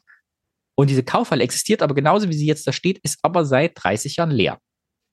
Und das ist das, was mir jetzt, wo ich hier auch in Thüringen bin, äh, häufiger begegnet, dass ich an Gebäuden vorbeilaufe, die als seit Ewigkeiten leer stehen, aber einfach auch nicht weggeräumt werden, sondern die stehen dann einfach da und sind so mitten in der Stadt so Mahnmale von ja, irgendwie DDR-Vergangenheit und Besitzlosigkeit und wir hatten das ja öfter schon bei uns, das Gebäude abgerissen worden, also unsere Kindheitsorte, unsere Schulen und so. Und jetzt wollte ich mal fragen, wie siehst du das? Begegnen dir auch Gebäude, die leer stehen ewig? Also erstmal, ich habe ja sofort erkannt, dass es eine Kaufhalle Mhm. ist. Und äh, meine, meine Rostocker Erinnerung ist, dass aus diesen Kaufhallen auf einmal ganz schnell erstmal Spar-Supermärkte wurden. Das ist ja auch interessant, weil ähm, äh, also mir ist aufgefallen, als ich dann in den äh, Westen kam, dass Spar hier überhaupt so gar keine Rolle spielte. Und äh, äh, ich war in Rostock von Spar Supermärkten umgeben. Das war für mich die, die Marke. Es wirkte so, als ob das der Marktführer schlechthin ist. Das ist meine erste Erinnerung. Aber irgendwann äh, sind diese Spars dann immer weniger geworden. Dann kamen auch natürlich äh, andere. Es kamen die Aldis äh, der Welt, Minimal und äh, so Marken teilweise, die es jetzt auch gar nicht mehr gibt, weil die irgendwie wieder in Rewe reingekommen sind und so. Ja, bei uns war das hier Edeka äh, und das war dann ein paar Jahre offen und seitdem war es so, ich glaube, das alte Edeka-Schild, wenn ich mich recht erinnere, hängt sogar vorne noch so in Fetzen. Ja, und äh, du wirst in Rostock diese Kaufhallen in mehreren Varianten sehen. Ähm, also eine Variante ist, wo wirklich mal was abgerissen worden ist, nämlich in, äh, in Rostock-Lichtenhagen äh, kenne ich, äh, äh, also da habe ich zwei Gebäude bei mir praktisch in der Nähe gehabt oder habe. Äh, Das eine, äh, nämlich die Kaufhalle, die man noch bei vielen Dokumentationen sieht über den, ähm, ja, über das, über die Pogromnacht, äh, ähm, wo, wo praktisch also auch äh, das ähm, Asylheim und auch äh, das Haus daneben ähm, äh, von so einem Mob äh, mit Molotow-Cocktails und so weiter beworfen worden ist und äh, Menschen verletzt worden sind und auch ähm, äh, ja, also ich glaube, alle kennen diese Geschichte und äh, diese Kaufhalle, äh, die ist irgendwann dann auch mal abgerissen worden und daraus ist dann so ein typischer Lidl-Bau geworden der ja auch gefühlt überall gleich aussieht. Das ist ja auch eine Art von serielles Supermarktbauen. Dann haben wir aber äh, die Originalkaufhalle bei uns immer noch stehen.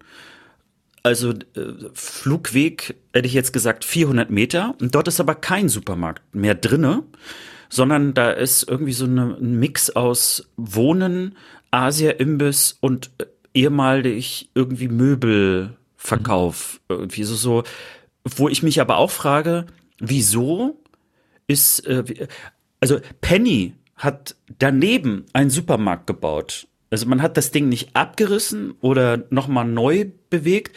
Und die Frage habe ich mich, also habe ich mir ganz oft gestellt, was ist das Problem mit diesen Gebäuden? Oder gehört es vielleicht jemanden, der das äh, nicht zu einem so geringen Preis verkaufen will, äh, wie auch immer?